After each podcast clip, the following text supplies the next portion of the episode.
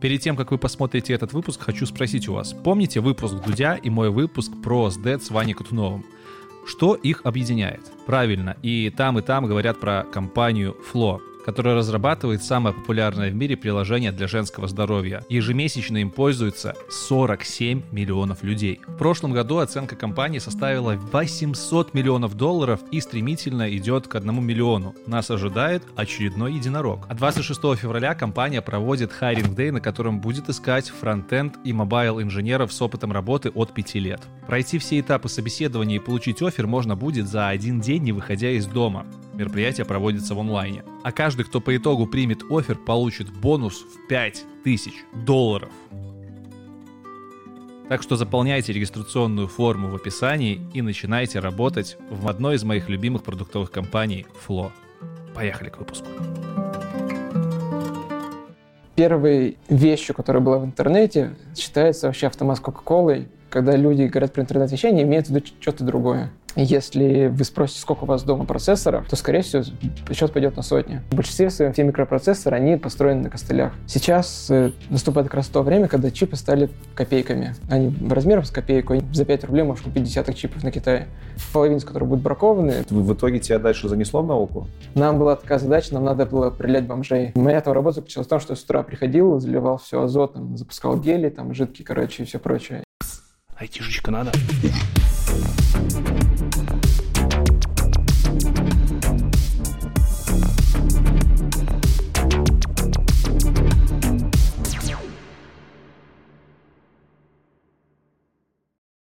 Кирилл Овчинников у нас в гостях. Приветствую. Привет.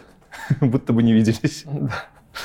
Э, в самом начале интервью я обычно знакомлю аудиторию с гостем, поэтому давай сначала вкратце, чем ты занимаешься на данный момент?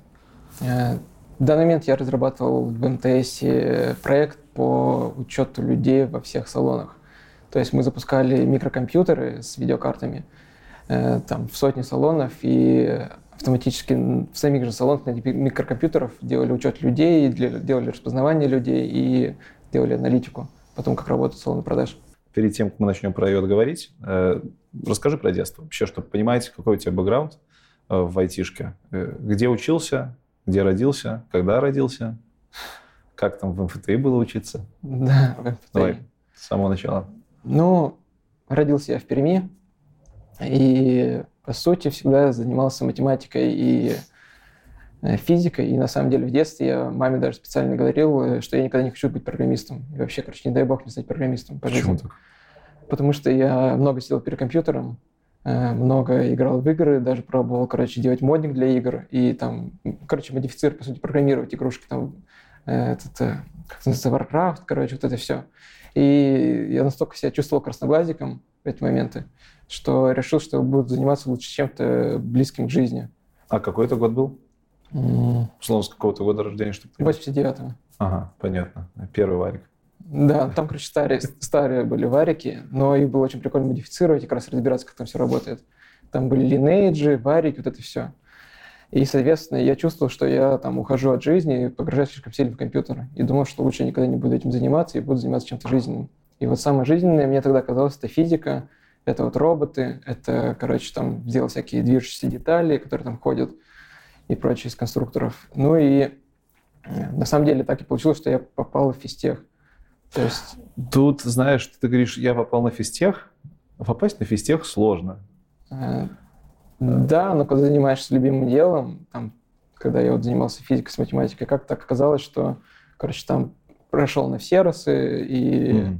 там короче, везде поучаствовал, и как-то... Я даже вообще про всех не знал до 11 класса. Вот и вот. я на Олимпиадах начал с 11 класса уже участвовать. Короче... А, 11 это же последний, да? Да. Ну, раньше я занимался больше футболом и вообще физрой, короче, ну, и любил всяких там конструировать и математику, ну, решать угу. дома сам задачки. Ну, и нам все, кто там участвовал на фер, сказали, типа, вы хотите на физтех? Типа клевый очень вуз, и вообще там оказались очень хорошие ребята, мне там все понравились, с которыми я общался. И я подумал, зачем оставаться в Перми, когда можно поехать в Москву. Э, на физтех поступаешь? Да. На какую кафедру? Э, поступил я на кафедру, где требовали самые высокие баллы по физике и математике, потому что я не знал, куда хочу идти. И решил пойти просто в самый, короче... В самую жесть. В самую жесть. Это оказался э, факультет общеприкладной физики. И нас там, образно говоря, у нас там было в группе 10 человек, из которых 5 это абсолютные победители международных по математике и физике. И там трое, это там, короче, все росы, и там, короче, из Казахстана, из Беларуси, к нас со всех сторон к нам приезжали. И вот ну, мы там занимались, на самом деле, математикой. Как оказалось, в физике очень много математики. Я математику любил меньше, чем физику. Ну и вот мы там сильно просто погрязли в мотане. Это первые несколько лет? Или и потом да, тоже? и потом тоже. И как отсюда я вообще попал в программирование? Э, нам где-то на третьем курсе мой знакомый такой приходит, говорит, ты знаешь, э, как там, ICPM, по-моему, или ICPC, есть э, конкурс по программированию, mm-hmm. спортивное программирование. Давайте туда идти, потому что мы потом сможем найти нормальную работу, потому что физика никому не нужны. Типа, мы так все пообсуждали, да, да, ну кем мы там потом будем работать, преподами. Типа не хочется. Ну и начали готовиться к программированию. Только тогда не было нормальных языков, мы тогда сидели на C, по сути, все делали. А это командное программирование? Да, командное. Командное. И мы тогда как раз на C начали все делать. И там было такое программирование, не как сейчас, как нормальные люди, когда там берешь смузи, короче, идешь в коворкинг и делаешь свои объекты, короче, и все этот. А так, что у нас там был э, вот капитан, и он нас мог разбудить, там, не знаю, в воскресенье в 8 утра и говорит, давай пиши сортиров... быструю сортировку на доске. То, что ты должен был быстро слеты, типа, все это сделать. Ну, там же на скорость. Да, да, да. А тебе не, там не, ну, всех, короче, нельзя делать импорт масс, как в питоне, и он за тебя все посчитает. Ты должен взять и быстро написать какую-нибудь да, сортировку. Тоже там. Причем разные, там, потому что они по-разному уже скорости все идут для, для разных случаев. И мы сидели, короче, все это зазубривали, все эти алгоритмы. Ну, мы так посидели, покодили, и, короче, там на Москву, по-моему, вышли, на Москве что-то заняли. И в какой-то момент нас тоже переклинило, мы решили, что хватит такой жизни, по утрам просыпаться, все это зубрить, что будем лучше, короче, наслаждаться молодостью и просто, там, не знаю, ходить на пары и, ну, как бы отдыхать.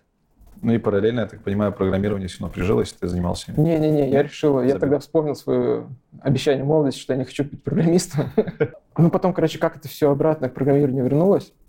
Э, я устроился в лабораторию, и в лаборатории мы там занимались э, сверхнизкими температурами.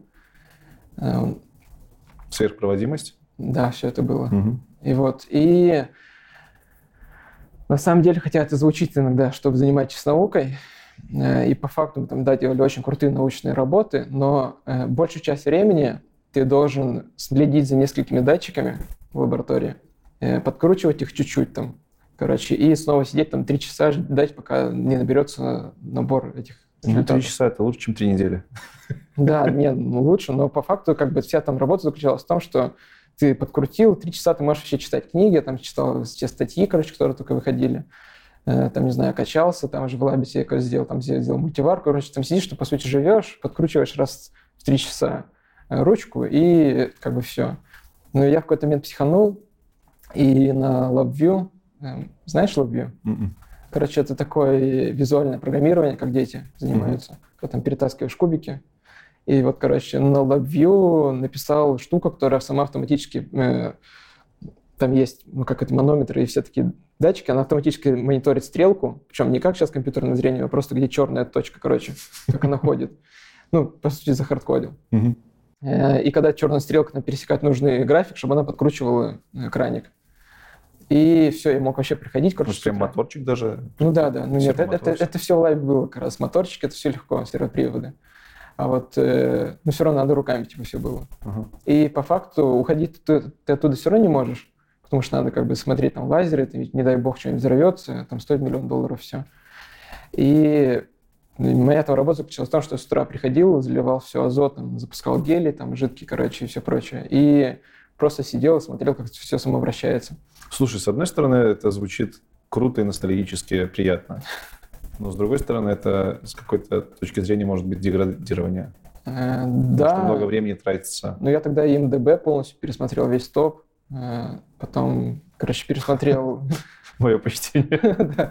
Я даже на тот момент, короче, пересмотрел все комиксы, которые существуют у Марвел, у там этого, у DC, знал все там, кто там Супермен в машине, кто все, ну, Короче, мы сидели, занимались кто чем мог. Это было во время университета? Все да, еще. это вот в старших Пятый, четвертый курс. Шестой, Ну, шестой пятый, шесть шестой лет. курс. Э, В итоге тебя дальше занесло в науку? Аспирант, магистратура? Да, как так случилось, что мы сделали довольно неплохое открытие. Там, короче, новые квазичастицы, кремионы Воу. открыли. И, Да ладно. Да, и там, ну, короче, вроде оказалось, что это нужная вещь. И там и статьи писали, и там все это хорошо, и там нам предлагали, что чуть ли не защищать постдок э, в Германии, короче, уезжать. Но, э, ну, и меня же также позвали в аспирантуру. Сказали, что очень круто, что вообще все хорошо. Но в аспирантуре, когда я пришел, э, оказалось, что мне там готовы платить аспирантских там 15 тысяч. Мгм. И там стипендия, там, не знаю, 5 тысяч. А занятость полный, Полный, полный день? да. И как-то у меня не сложилось с этим. И я решил, что надо идти работать. Разочаровался в науке? Нет, я науку очень люблю, и скорее разочаровался в вознаграждении в науке. Ну, то есть это слишком мало платят, мне кажется, для довольно взрослого уже человека.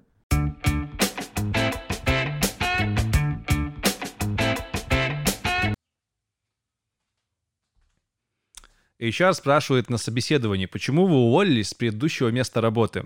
На что разработчик отвечает, а давайте вы сначала мне расскажете, почему предыдущий сотрудник уволился с этой обалденной должности.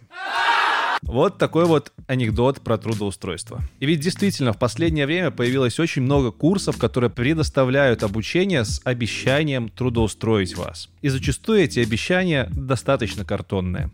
Поэтому сейчас я вам быстренько расскажу про ребят из SkyPro, которые предлагают IT-образование с обязательным гарантированным трудоустройством. Звучит вкусно, но давайте обо всем по порядку. SkyPro — это онлайн-университет от компании Skyeng, а все мы хорошо с вами знаем, что Skyeng умеют отлично делать языковые курсы, то есть курсы по настоящим натуральным языкам. И тем интереснее посмотреть, как у них получается делать курсы по программированию и другим IT-профессиям. Ведь, как говорит Skyeng, основная их миссия — это делать образование привлекательным, а студентов привозить таким результатам, которыми можно гордиться. В SkyPro весь курс делится на три этапа. Прохождение профориентации, получение IT-специальности, это может быть разработчик, веб-дизайнер, тестировщик, маркетолог, аналитик, и третий этап, на котором вам помогают трудоустроиться на работу заработной платой от 60 тысяч рублей. Но самое вкусное здесь, что гарантия трудоустройства прописана на уровне договора, а это достаточно необычно для подавляющего большинства курсов. Более того, вы можете оплачивать обучение после трудоустройства. В общем, оснований достаточно для того, чтобы обратить свое внимание на курсы от SkyPro. А для подписчиков канала IT Борода ребята дают скидку в 10% по промокоду IT Борода. Поэтому оставляйте ваши заявки по ссылке в описании, записывайтесь на обучение, количество мест ограничено. И менеджеры SkyPro свяжутся с вами, чтобы разъяснить все вопросы. А на этом у меня все. Поехали дальше к выпуску. Пока.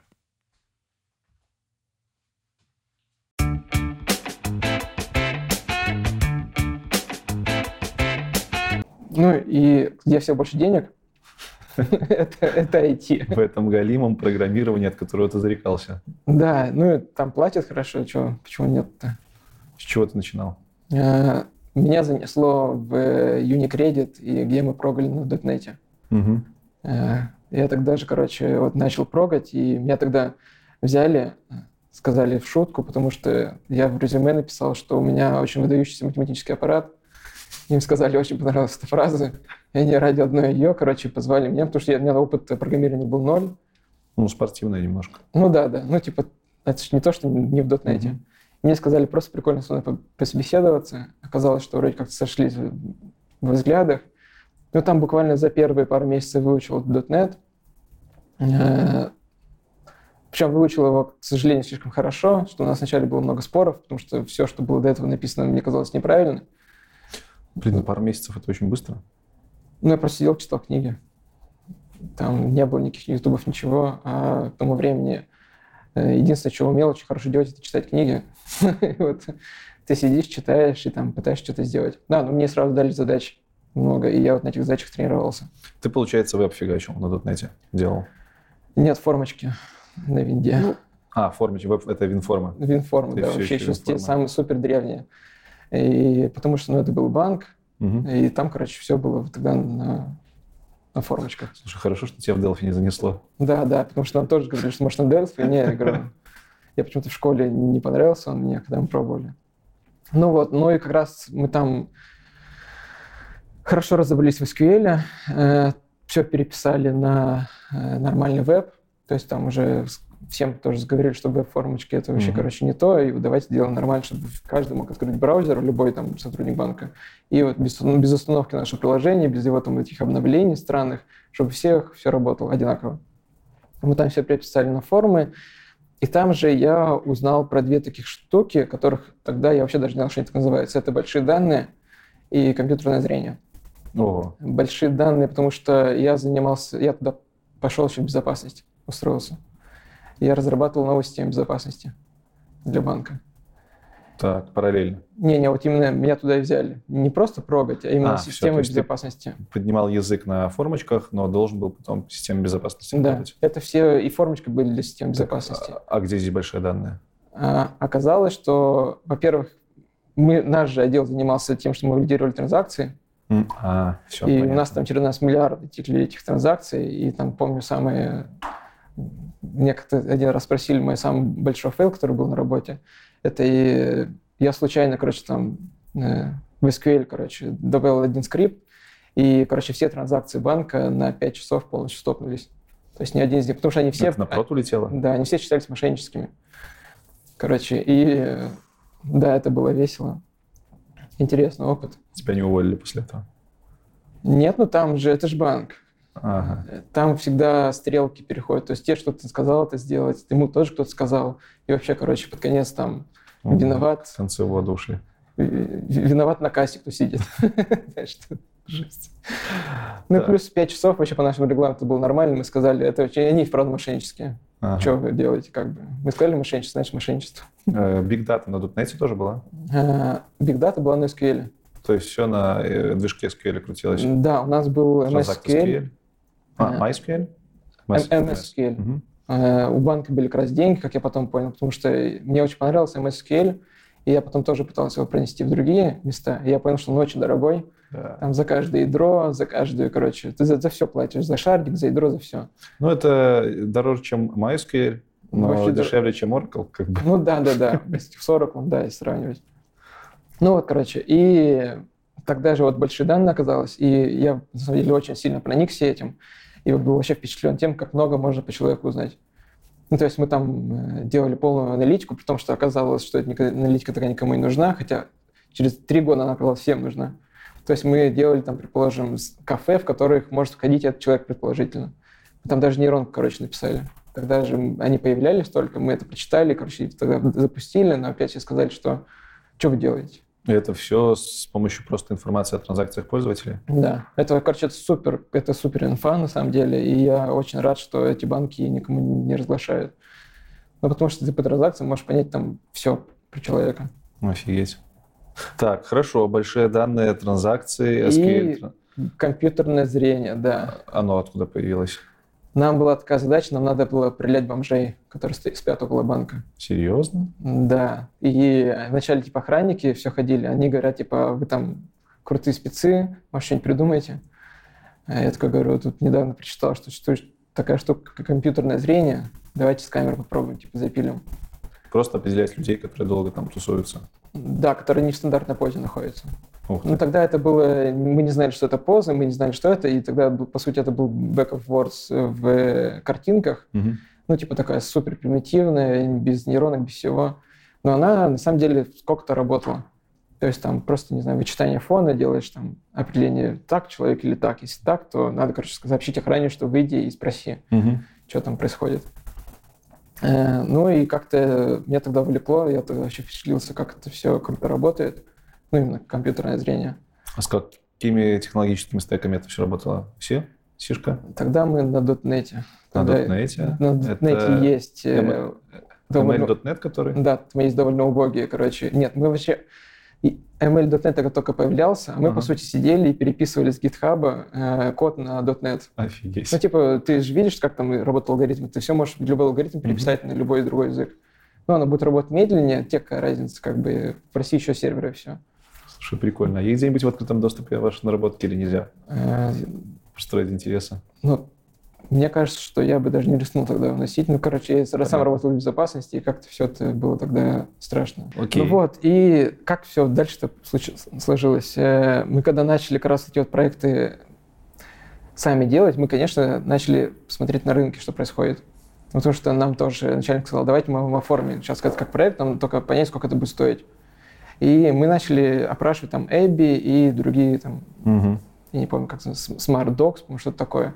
Ну, короче, на- начали звать к себе и спрашивать, сколько вот будет стоить такое решение с паспортами, с теми же. Они как раз распознаванием занимались. Да. Эбби так точно, у них FineRider, еще И когда они нам, короче, сделали цену там 10 мультов, ну, это число, брат, там на самом деле не 10, но порядке миллионы. Это русские рубли. Да. Ну, все равно Но немало. я все равно я понял, что занимаюсь не тем опять. Что, короче, что кодинг, это, наверное, то, короче, это прикольно. То есть очень тогда понравилось кодить не в плане именно программировать, в плане создавать что-то новое. Но, опять же, зарплаты сильно отличались от, от этих вот ребят. Стартап. Что за стартап? Что за идея? Как она родилась? Тогда я думал, что она будет клевая. Есть э, умные няни, ну, есть обычные няни, видеоняни для детей. Соответственно, мы хотели сделать умную видеоняню. Это видеоняня, которая может э, определять, как дышит ваш ребенок, у него пульс, все по видеодатчикам. Короче, определять его активность, температуру, и, соответственно, строить какой-то график, там говорить, типа, ваш ребенок начинает болеть или начинает болеть, и, э, соответственно, если он начинает там реветь, чтобы его укачивать. И напевать там даже маминым голосом, который можно было записать, и она начинает напевать видеоняня. Тогда я не думал, какая-то крепота, короче, тогда думал, какая, какой я молодец, какая у меня клевая идея. Э, Вот, и такую мы видеоняню м, сделали, пошли повсюду, и оказалось, что она не очень кому-то интересна. А вы Тогда- прям прототип сделали да, полностью про- рабочий? нет, вот кодить я все, это закодит, я все закодил, прям с температурой, с определением, с определением дыхания как раз, и вот этого всего. И это уже была работа с датчиками? Да, То это все прям с датчиком. Тогда я, опять же, не знал, что это иод. Я просто, у меня была такая мысль, типа, клево такое сделать. И я там прошелся буквально по магазину по GPD, по-моему, тогда. Купил этих датчиков в россыпи и начинал, начал все это паять, сидеть. Потому что тогда я тоже паять не умел. И вот, короче, ты вначале первые датчики косячишь, у тебя там Arduino как сгорает, короче, там все сгорает, но тебе просто прикольно. Ну, типа, думаешь, что ты создашь такое настоящее. Слушай, ну Фри вам э, с вами сотрудничала. Ну, мы прошли в заочный акселератор. То есть э, были хорошие надежды. Э, Да, то есть они сказали, что мы вообще как команда хорошая. Мгм. Ну, типа, проект не очень, но вот если А, мы вот там так. пивотнимся, возможно, что они вот хотят с нами понаблюдать, поработать. И что в итоге сделали пилот? В итоге, да, мы сделали пивот, потому что я там встретился с еще одним физтехом тоже, который на тот момент был, э, по-моему, партнером в Бэйне, что-то такое. Ну, ты знаешь, э, крупная четверка консалтингов. А, Ну, короче, там партнеры получают какие-то заоблачные деньги Мгм, просто. Э, И у него была тогда идея это создать э, умные весы для продуктовых магазинов. Ты приходишь овощи, фрукты, кладешь, э, берешь банан или там яблоко, кладешь его там на весы, он распознает с помощью камеры, что это банан, и тебе сразу печатает чек. а это же офигенная идея. Да, она у нас выстрелила, можно так сказать. Ну, короче, мы очень тогда загорелись. Мы тогда прошлись, опять же, по нескольким ну, этим выставкам, конференциям, они все были в восторге. И мы поняли, что надо, короче, ну, пилить, брать на- по-настоящему пилить все это. А, Я там отвечал, за, ну, как бы как CTO был, отвечал вот за то, чтобы все это работало, и все это технически э, соединялось. Э, Первая идея тоже была в том, чтобы сделать все через облако. Мгм. И, ну, это была там самая обычная камера, там ESP32 на Arduino, и там все, чтобы отправлялось. Ну, короче, весов были датчики обычные. То есть мы надеялись, что все это будет максимально дешево и легко. Оказалось, что так не бывает. Почему? все дорого. Э, Платформа для весов дорогая, потому что она должна быть сертификацией. Сертификация? Ну, типа, ты не можешь просто взять весы обычные, эти напольные, и поставить в магазин, потому что ты А, кого-то обвешивать можешь. Поверки должны быть. и всё Да, да. Потом э, ты банально должен, у тебя вот этот вот печатный чек для печатной машинки. Они тоже дорогие. Лента. Лента надо, чтобы сматывалась куда-то. Мгм. Лента может нагреваться, когда у тебя там работают все эти штуки, это надо обез- обезопасить. И, короче, тогда я впервые столкнулся с миром его, то есть миром настоящего хардвара такого. То есть у меня там э, в квартире было, короче, пол квартиры завалено разными моделями весов. Э, вес- моделей весов, на самом деле, очень множество. Знаете, как прикольно? Э, я сейчас могу прийти в весы в любые продуктовые, там нажать код, короче, секретный, потому что я модель все это знаю, и там перепрограммировать, и ввести себе какую-то там другую, предположим, цену за товар. Полезный навык. Полезно, да, но я вначале, помню, чем сделал. Есть такие весы, на которых надо только, чтобы оператор тебя вбивал. Угу. Это в азбуке такие были. И я на них спокойно подходил, вбивал все, мне печаталось, мне подходили, говорят, как ты это сделал? Я говорю, что легко все. Сюда-сюда нажимаешь, и все, все легко. Ну, в общем, оказалось, что все вот эти весы — это очень такой олигопольный бизнес, их довольно мало. В принципе, выпускается весов, и довольно мало всех печатных принтеров, и довольно мало... В общем, в ритейле есть э, маленькое количество компаний, которые с ними работают, и которые получают сертификации все вот эти. А ты же говоришь, что выстрелил стартап, или идея выстрелила стартап? А, вот там дальше как. Мы, короче, все это купили, тратили на это кучу денег. Э, потом решили, что мы слишком дорого нас получается все вот эти вот покуп, покупать весы и это все сварганивать что нам дешевле делать свою полностью систему, типа свои там сенсорный датчик, получить сертификацию, э, получить, короче, там камеры сами. И мы тогда тоже прошлись по магазинам, попробовали позапускать в них, и оказалось, что там плохой интернет. А пользователям очень недовольны, когда медленно им печатается. А у вас это все через сервера работало? Да. Точно. И мы тогда как раз э, решили, что надо, надо запускаться на микрокомпьютере. Угу. Тогда была самая популярная Raspberry Pi, по-моему, еще третья или вторая. Короче, скорее всего, третья Raspberry Pi. На ней худо-бедно крути, могли крутиться нейронки. И довольно нормально крутились стандартные алгоритмы компьютерного зрения. Но тогда же мы тогда открыли MyVideos, э, специальный сопроцессор от Intel, угу. который USB такая штука, она вставляется в Raspberry, и на ней можно компьютерное зрение запускать. Прикольно. И стало, короче, там прям очень огонь все работать, 15 кадров в секунду, все быстро. Мы тогда еще решили на таких радостях вторую камеру на лицо, чтобы там распознавание лиц добавить. И те до продажи, то есть там экран, ты на экране там, короче, тебе выбирают цвет, и говорит тебе, предположим, с этой клубникой вы там обычно берете шампанское, на него сейчас скидка. А, то есть распознаете лицо и по да. базе смотрите, что этот человек брал. Да, и типа ему какой-то доп. продажу делаем. Ну там типа у вас там скидка на чеки который мы напечатали. Ну, короче, это все вообще клево выстрелило, все хорошо. Мы даже там с X5 показали, они сказали, что готовы там внедряться его. Ну, X5 это пятерочка? Да, да. Еще кто-то? Только вначале мы должны поставить весы, ага. а потом, после результатов эксперимента, возможно, деньги нам.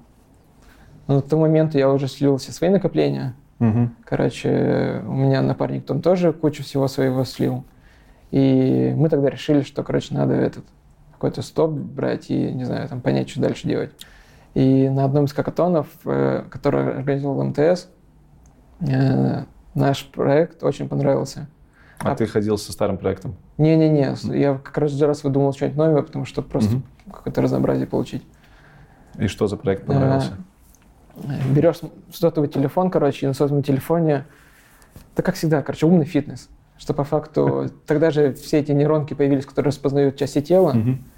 Ничего себе. Да, то есть там уже опыт хакатона был довольно большой, и как-то оно все взлетело.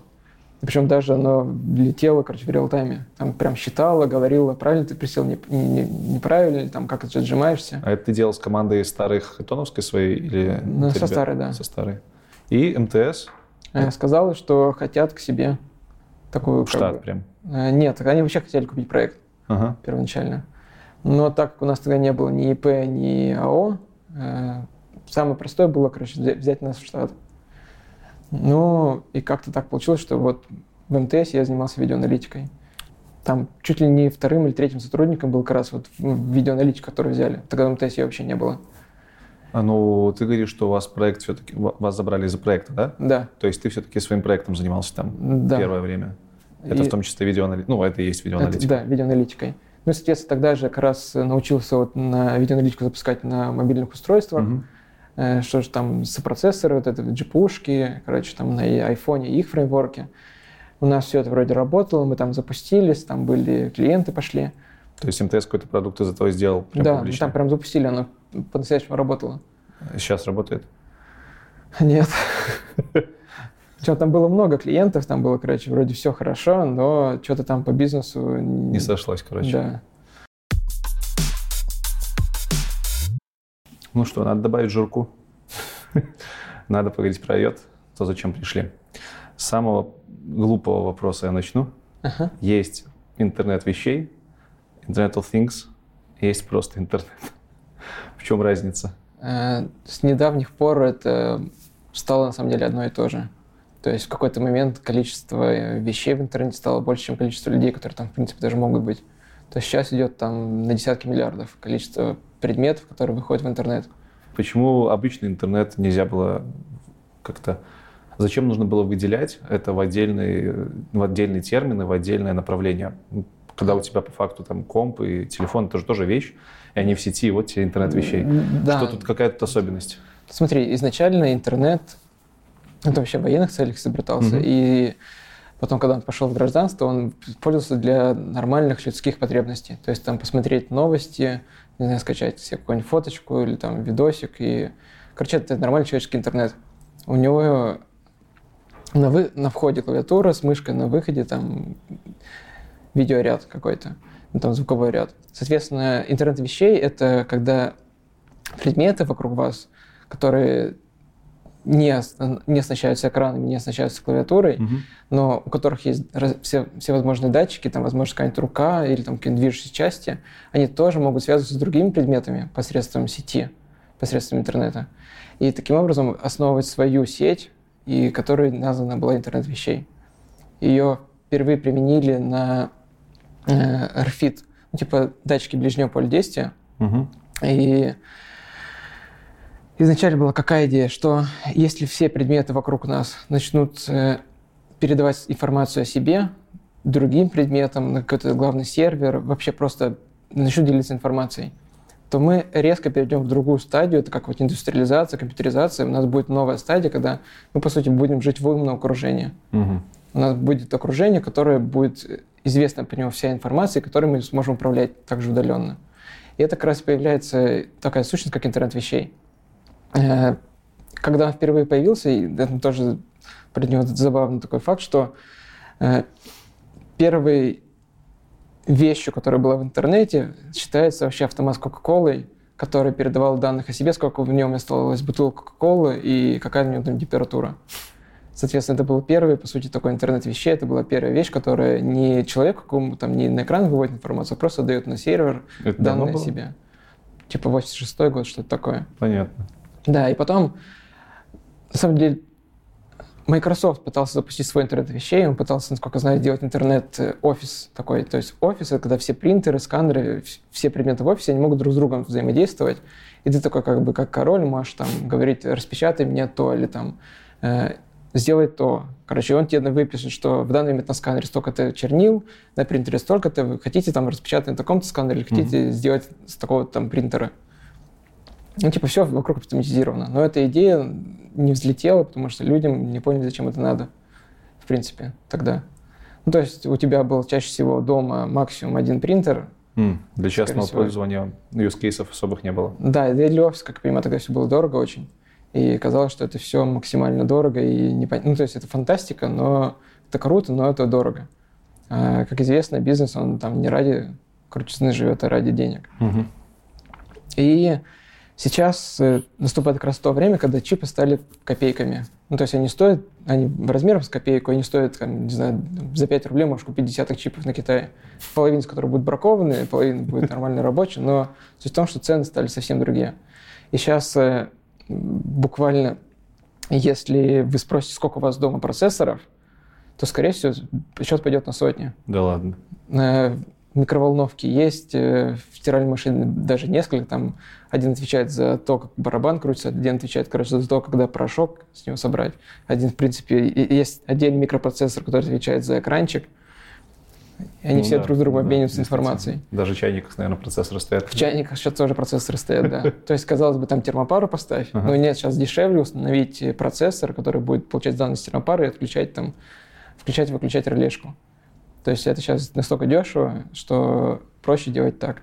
То есть и можно сказать, что сейчас интернет вещей это по факту обычный интернет. Все Э, это. По факту, да, но опять же, когда люди говорят про интернет вещей, они имеют в виду что-то другое. Так. Чаще всего они имеют в виду как раз фантастику, которую они вот тогда же прочитали, которую тогда же впечатлило, что все вокруг будет там автоматизировано, что, не знаю, у вас будет э, умные копии. Это такой такое понятие цифровая копия. Это когда у вас есть, предположим, станок, вы снимаете все данные со станка, предположим, как он вибрирует, какая у него там скорость, температура, звук, и делаете у него цифровую копию. Зачем это делано? Чтобы по этой цифровой копии можно было понять, когда его ремонтировать, когда он сломается, и когда у него какие-то отклонения происходят из-за чего-то. То есть не вскрывать станок, а посмотреть на его цифровой копии и посмотреть, там, где у него поломка. Ну, это утопия. Э, сейчас такое делается, по-моему, Филипп Моррис такое делает сейчас. Угу. Но, опять же, для большинства бизнеса, для большинства людей это все утопия. Но если опять сравнить там бабушку у меня там в деревне, и когда она там приезжает э, домой, и у меня там умные камеры, датчики движения, короче, там я могу, не знаю, стиральную машину удаленно включить, могу там удаленно чайник включить. Короче, она, конечно, думает, что вот это и есть та самая Internet of Things, про который мы все говорим. И вот он, на самом деле, прямо здесь, сейчас. Что все эти вещи обмениваются друг с другом по интернету.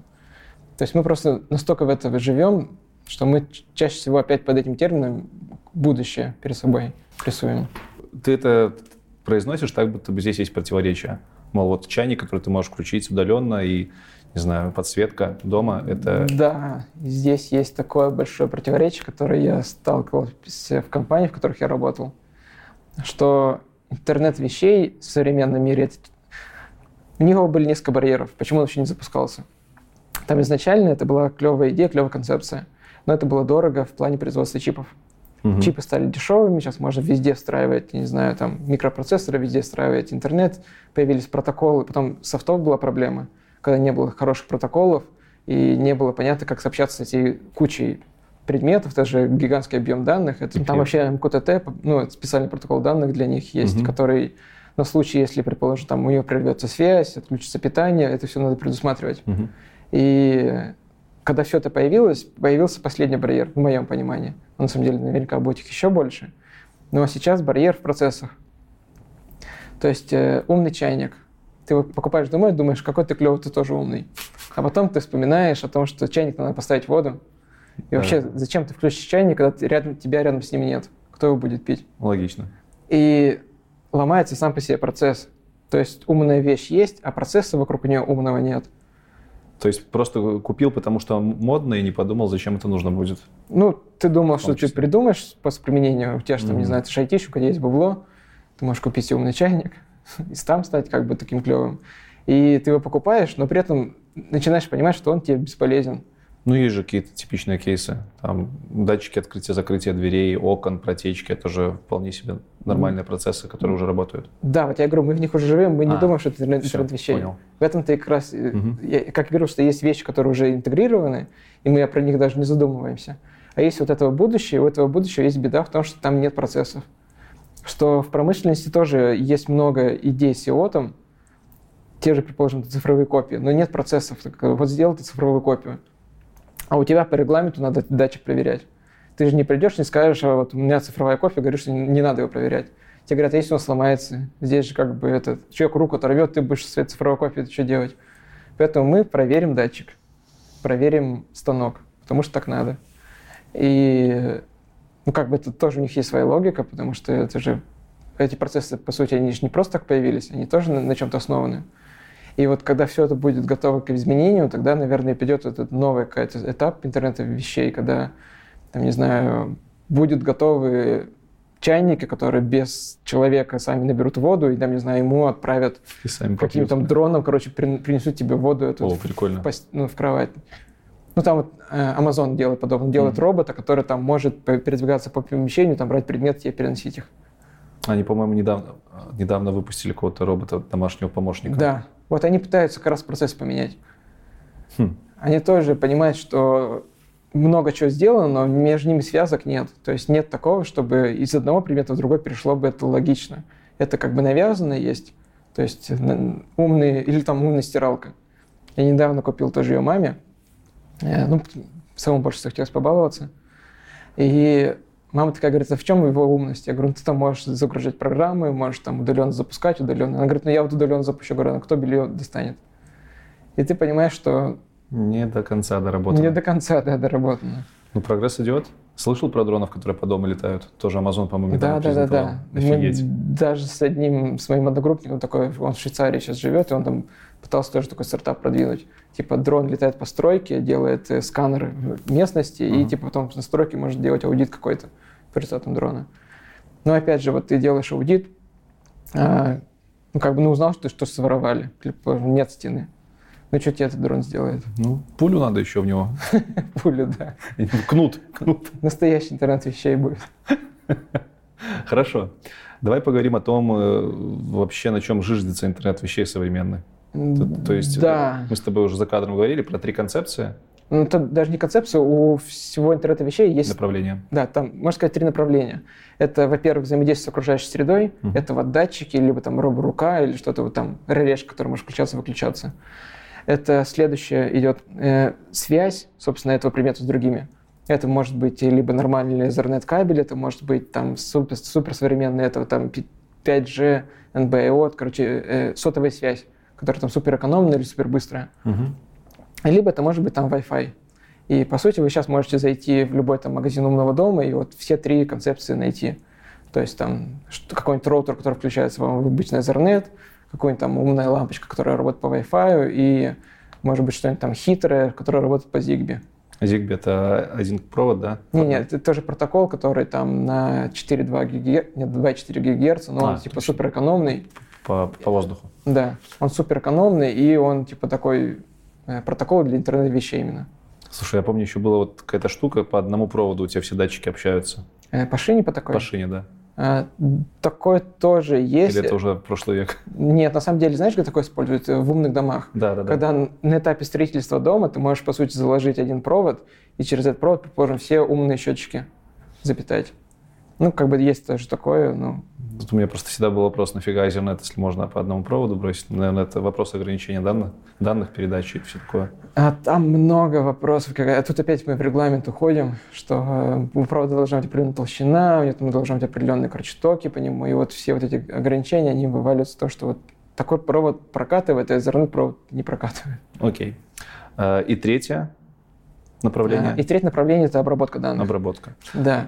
Давай по каждому подробнее еще пройдемся. Вот начиная с самого начала, датчики. Э, как- ну, давай с самого простого. Какие есть яркие примеры того, что можно в жизни увидеть? Вот ардуинки мы говорили в Но основном. если датчики, то либо может это самоделка. Ну, самоделка, короче, вы можете вот зайти, там, не знаю, в любой там Чип и Дип, Алиэкспресс, хоть куда, Мгм. и выбрать Arduino, и там, например, есть специальный сенсор для, для Arduino, есть раздел. Мгм. И там под сотню сенсоров, там есть датчики глубины, датчики, не знаю, сетчатка глаза, отпечатка пальцев, там датчик цвета, датчик света.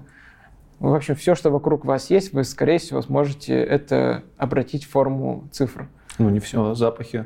Э, Запахи, по-моему, тоже есть. Да? Да.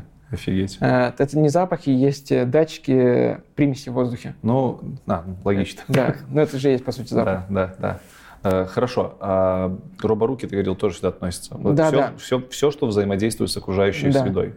Это, соответственно, есть прям целые робонаборы. То То есть, есть ран- механическое взаимодействие прям. Да, то есть если раньше с этим опять было довольно сложно, там надо было придумать свое что-то или там, не знаю, изучать робототехнику, то сейчас вы покупаете просто готовый робонабор, и либо покупаете готовые там релешки для Мгм. включения-выключения. Ну и дальше все легко, там буквально, не знаю, разберется каждый там клеммы, од- и с помощью одних контактов вы управляете открытием и закрытием других контактов. Ну и так можно включать, выключать свет, можно делать, чтобы какой-нибудь там предмет двигался. А Если у вас там э, готовый набор для, для робототехники, либо движки, можете то, что там, там э, мы с ребятами делали, чтобы на клавиатуру э, на сотовый телефон нажималось. Чтобы там, не знаю, там играть в Angry Bird, предположим, всегда Мгм. э, всегда выигрывать Да. Ну, То есть это вот любая вещь, которая может, там, не знаю, Но это все с точки зрения э, хардвера, это простые устройства, правильно? Ну, условно говоря, там нету мощного многоядерного процессора, там нету, Ага. скорее всего, GPU. Чаще всего, да. Чаще всего там как раз есть максимальное количество входов-выходов. Мгм. То есть, как у той же Arduino, там есть аналоговый, цифровой и разные протоколы типа E2C-шки. И, соответственно, есть выходы, он тоже как-то может самую простейшую, пр- простейшую обработку сделать, предположим, и цифровать аналоговый вход. И чаще всего он просто как раз конвертирует э, какой-то высокоуровневый протокол в низкоуровневый. Тут у меня сразу вопрос, почему нельзя просто взять там свой домашний комп, башню, и на него все это подавать? Там же вроде Как Э, ты A2C или аналоговый разъем. Аналоговый разъем в компьютере единственный, который знает, Через комп. микрофонный. Ага. Но аналог это типа... э, Там АПУшек нету разве в обычных компах? где? Что Э, Аналога цифровых преобразователей. Это и есть звуковая карта, микрофон. Все. И все? Больше ничего нет. Ага. То есть, то есть действительно это отдельные платки, которые... Ну да, АЦПшки. ЦПшки. Да. Можно прям купить АЦПшку самому, прям заморочиться, но проще купить Arduino. Э, Тут тоже нужно сказать, что кроме своей простоты, наверное, есть еще хар- характеристики, например, долгоживучесть. дол- долгоживучесть. Условно, ты э, ставишь датчик, который должен жить долго, автономно, без подачи напрямую электричества и все такое, потому что А. могут быть труднодоступные места. Здесь мы переходим к вопросу опять связности этого датчика Так, с миром. И да, там, если бы эта связь будет по Wi-Fi, предположим, чаще всего все это питается от 220. ага. Ну, Как вот лампочки и все такое. потому что энергозатратно. Да. А если мы рассматриваем ZigBee, предположим, тот же протокол или NB-IOT, то он на одной батарейке чаще всего работает год и больше.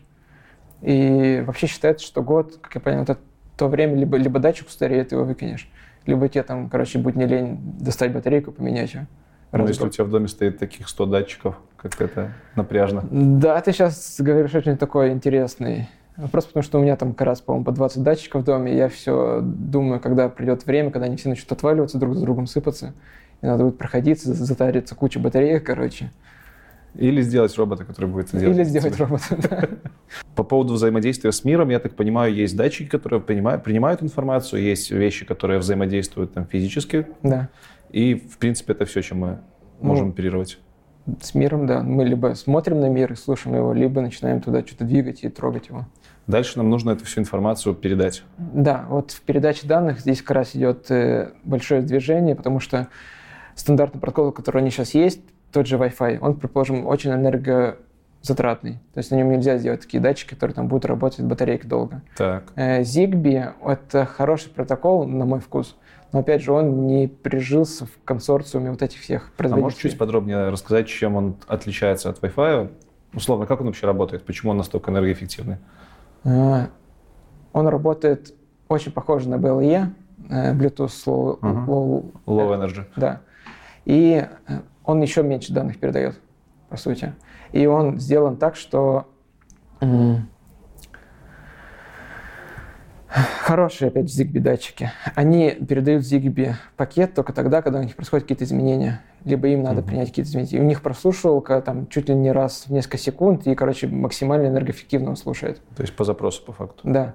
И, соответственно, он там минимальный объем данных передает там байты, сотни байт. И делается там раз в секунду, там раз в несколько секунд, десятых секунд. И самые хорошие датчики, вообще, предположим, опять же, которые температурные, они передают только тогда поток данных, когда у них пришло какое-то изменение. Это может быть там раз в несколько минут.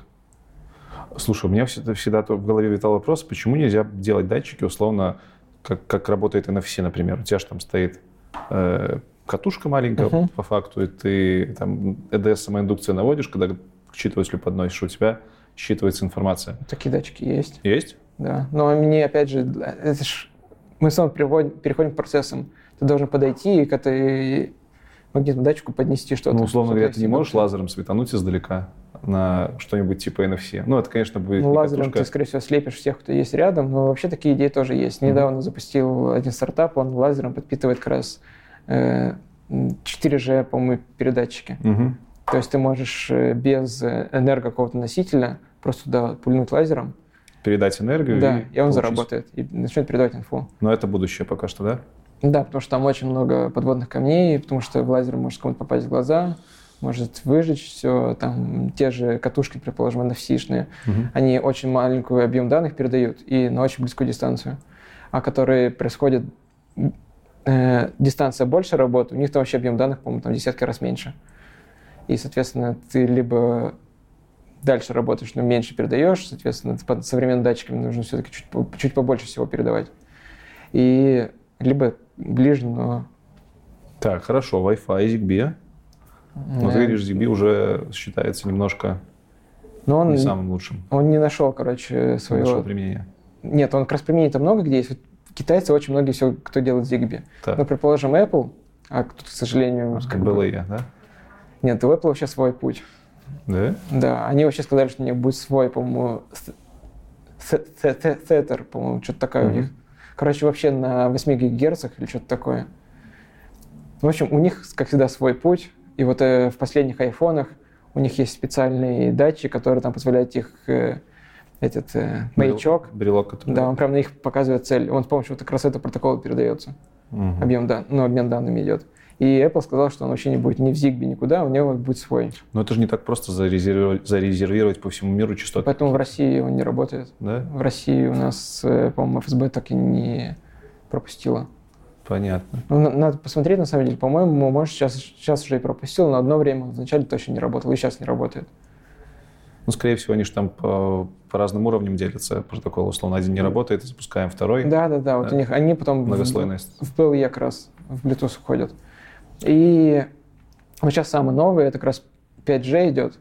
Это когда мы можем там, короче, либо супер быстро делать, по сути, мы можем потоковые видеоданные отправлять от 100 устройств, положим, в реал-тайме, отправлять с них видео и в реал-тайме обрабатывать и посылать обратно данные. Ну, 5G — это очень широкий канал. Да.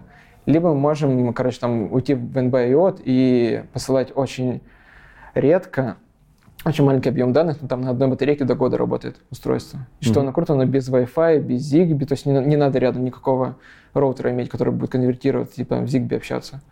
У вас он будет просто работать по мобильной, обычной, по обычной сети только целый год на одной батарейке. Блин, а 5G менее затратен, чем Wi-Fi? Э, Ну, Там, это если уб- убрать пропускную способность, то можно настроить, да. прикольно. Просто, знаешь, обывательское такое э, впечатление. Вот у тебя телефон, который разряжается постоянно, там, два раза в день, и ты постоянно все это списываешь на то, что, наверное, потому что у тебя интернет включен, 4G, 3G. Но он по нему, по нему много качает, потому что у тебя же постоянно обновляется, фоточки выгружаются, там он постоянно све- на теряет Wi-Fi связь. телефон живет дольше, чем на GSM-модуле. Да. Ну, у тебя же, смотри, у тебя GSM-модуль сделан для того, чтобы быстро все работало в телефоне. Ну вот отсюда вопрос, почему тогда 5G будет быстрее, в смысле более энергоэффективным, если это все А, это же не именно 5G, это подра- подраздел, по сути, Подраздел. вот этого всего. Мгм. Это типа будущее поколение сетей, Мгм. в которых есть суперэкономный там режим. Естественно, для телефонов будет супербыстрый режим, чтобы ты там быстрее YouTube загружался. Зачем нам нужен широкий канал в интернете вещей? Потому что с первого взгляда кажется, там маленькие данные, это какие-нибудь Есть данные видео- о датчиках и Есть все. видеосвязь. То есть только для медиаконтента. Да. Аудио, И- а его становится все больше. Там по последним исследованиям почти все люди готовы установить себе камеру умную домой, но, предположим, не готовы установить себе умные там датчики какие-то. Мгм. У- Там датчик контроля воздуха им менее интересен, чем э, видеонаблюдение. И чтобы вот этот вот громадный поток видеонаблюдения, который идет, чтобы его как-то передавать, нужны, короче, новые протоколы, новая сеть. То есть там Wi-Fi это хорошо, но там в удаленных районах не всегда есть Wi-Fi и нормальный там кабель. И надо по сотовым данным. 4G просто там от пяти камер захлебнется. А это какой-то тренд по воздуху все передавать? Ну, почему нельзя сделать все по кабелю? Почему можно? Это же дорого. До- Это дороже? Ну, у тебя есть загородный дом. Так. Как ты туда проведешь кабель? А, это надо либо понятно. под землей нести, либо, короче, Ну, условно говоря, на этапе проектирования, наверное, это может быть не дороже. м, Хотя все равно там расходники, провода и я всё думаю, это довольно дорого. Дорого. Недавно я читал, что в США, предположим, одному э, программисту сказали, что, короче, там у него дом был, как этот поселок, у них же Мгм. одноэтажная Америка, и сказали, что ему в дом будет единственный кабель, который будет тянуться, 50 тысяч долларов будет стоить. И, короче, он решил, что ему проще основать своего провайдера, он протянул сам кабель, сам стал провайдером, короче, начал продавать всем соседним домам, потому что они все сидели на 4G. И вот им как раз 5G был бы очень поле- полезен, потому что, ну, зачем тебе покупать вот этот 50 тысяч долларов Мгм. за кабель, когда можешь купить себе там свисток 5G-шный и получать там гигабит скорости. А тут нету проблем с забитостью частот и все такое? Wi-Fi же постоянно барахлит. Вот на конференциях там миллион компьютеров Ну, Как я включено. понимаю, и 5G будет барахлить, если не настроить правильно. Хорошо. Ну, то есть тут надо все, чтобы они как-то, операторы этим занимались. Ну, то есть это уже такая какая-то больше инфраструктурная задача, Да, чем... организационная, инфраструктурная. И третье направление – это обработка данных. Да. И вот как раз в обработке сейчас идет самый такой движ большой. Зачем тут вообще запариваться, если тут уже точно можно впихнуть свой там, комп на 3060 видюхи и обрабатывать все, что угодно? В основном потому, что Европа с Америкой стали больше любить приватность. Так. а мы стали больше заботиться о трафике. Э, В той же там в Европе с Америкой, там есть такой стартап э, Cherry Lab. Знаешь о таком? Не слышал. Они занимаются тем, что они в дома устанавливают набор видеокамер, устанавливают видеокарту, прям туда же там целый у них такой маленький компьютер, короче. Ага. И они делают полную аналитику жизни дома. Это сделано для того, чтобы там, предположим, у тебя пожилой человек упал, и надо ему вызвать скорую помощь, и чтобы они автоматически детектят, что человек упал, смотрят у него пульс дыхания, опять же, по видео, все, и делают автоматический вызов там скорой помощи. Или там у тебя за- закрался грабитель, они тоже автоматически детектят его по, по лицу, Это все делается внутри камеры. Ну, в смысле, внутри э, прибора, на котором стоит камера. внутри контура. Внутри То есть у контура. них есть камеры, и у них есть э, компьютер с видеокартой. Почему они вообще сделали компьютер с видеокартой, хотя дешевле де- делать сервер? Потому что Америка там очень приватно относится, очень важно относится к тому, что их видео из дома никуда, не утекло. Мгм. Такой закрытый контур. Да. Для них важно, чтобы там видосы, как они ходят там в полотенце, как они выходят из душа, как они занимаются своими делами, этого никто не, не мог, в принципе, даже видеть. И для этого как раз появились такие устройства, которые э, на острие, по сути, находятся. Они максимально близко к другим интернетам вещей, к дру- другим вещам в интернете этим. Ну, то есть физически ты очень близко размещаешь Да. обработку с э, датчиками. Да, Это Edge называется, да? это и есть, короче, э- edge-обработка, да. Наша обработка. И э, если изначально это были как раз видеокарты, по сути, в компьютеры, такие вот маленькие компьютеры, там, по-моему, от Zotac они все-таки, от Zotac, по-моему, да, даже ноутбуки, предположим, X5 одно время в магазин и ставил ноутбук с видеокартой. Это Мгм. было дешевле, чем вот на Touch переходить.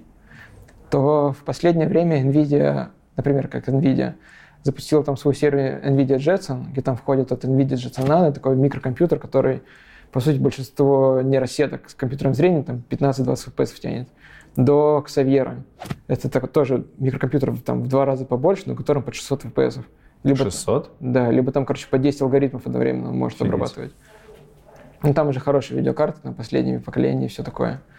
Там вот сейчас недавно Orin выпускают. Ну, короче, Google туда пошел своим Google TPU, Google Coral. Это тоже микрокомпьютер с процессором искусственного интеллекта, на котором там под сотни FPS.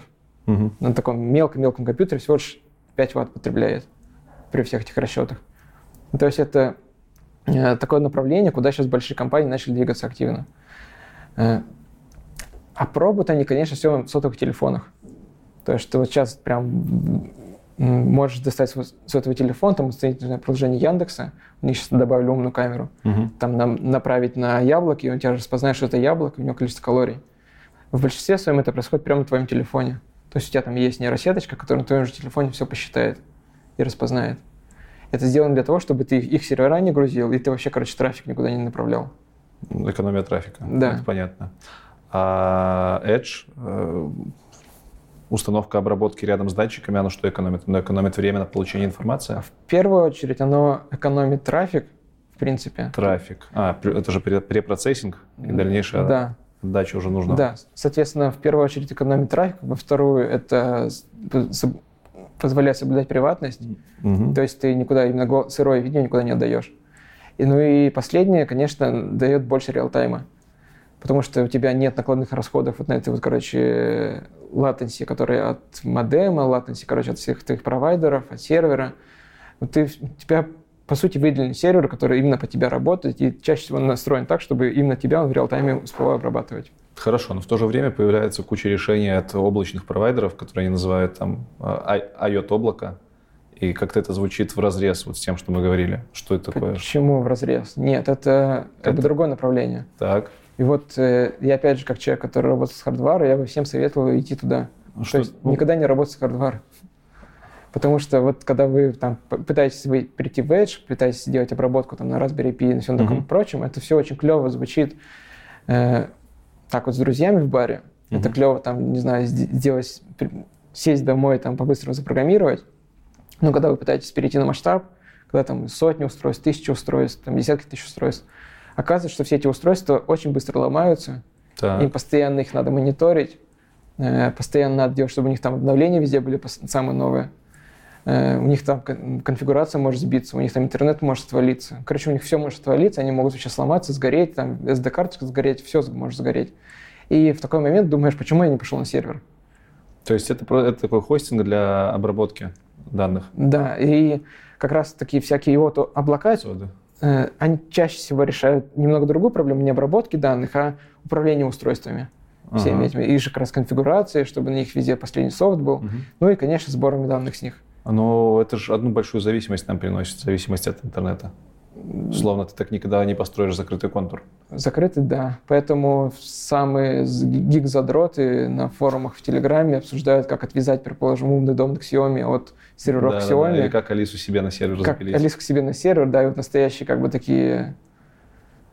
Короче, настоящие программисты, они, да, они хотят от всего этого огородиться, купить себе маленький Jetson Nano и на нем все делать. А ты как считаешь? Это правильное решение? Неправильно, это оправданное решение или нет? Э, Для себя, да, для моей мамы я бы, наверное, лучше сделал серверное решение.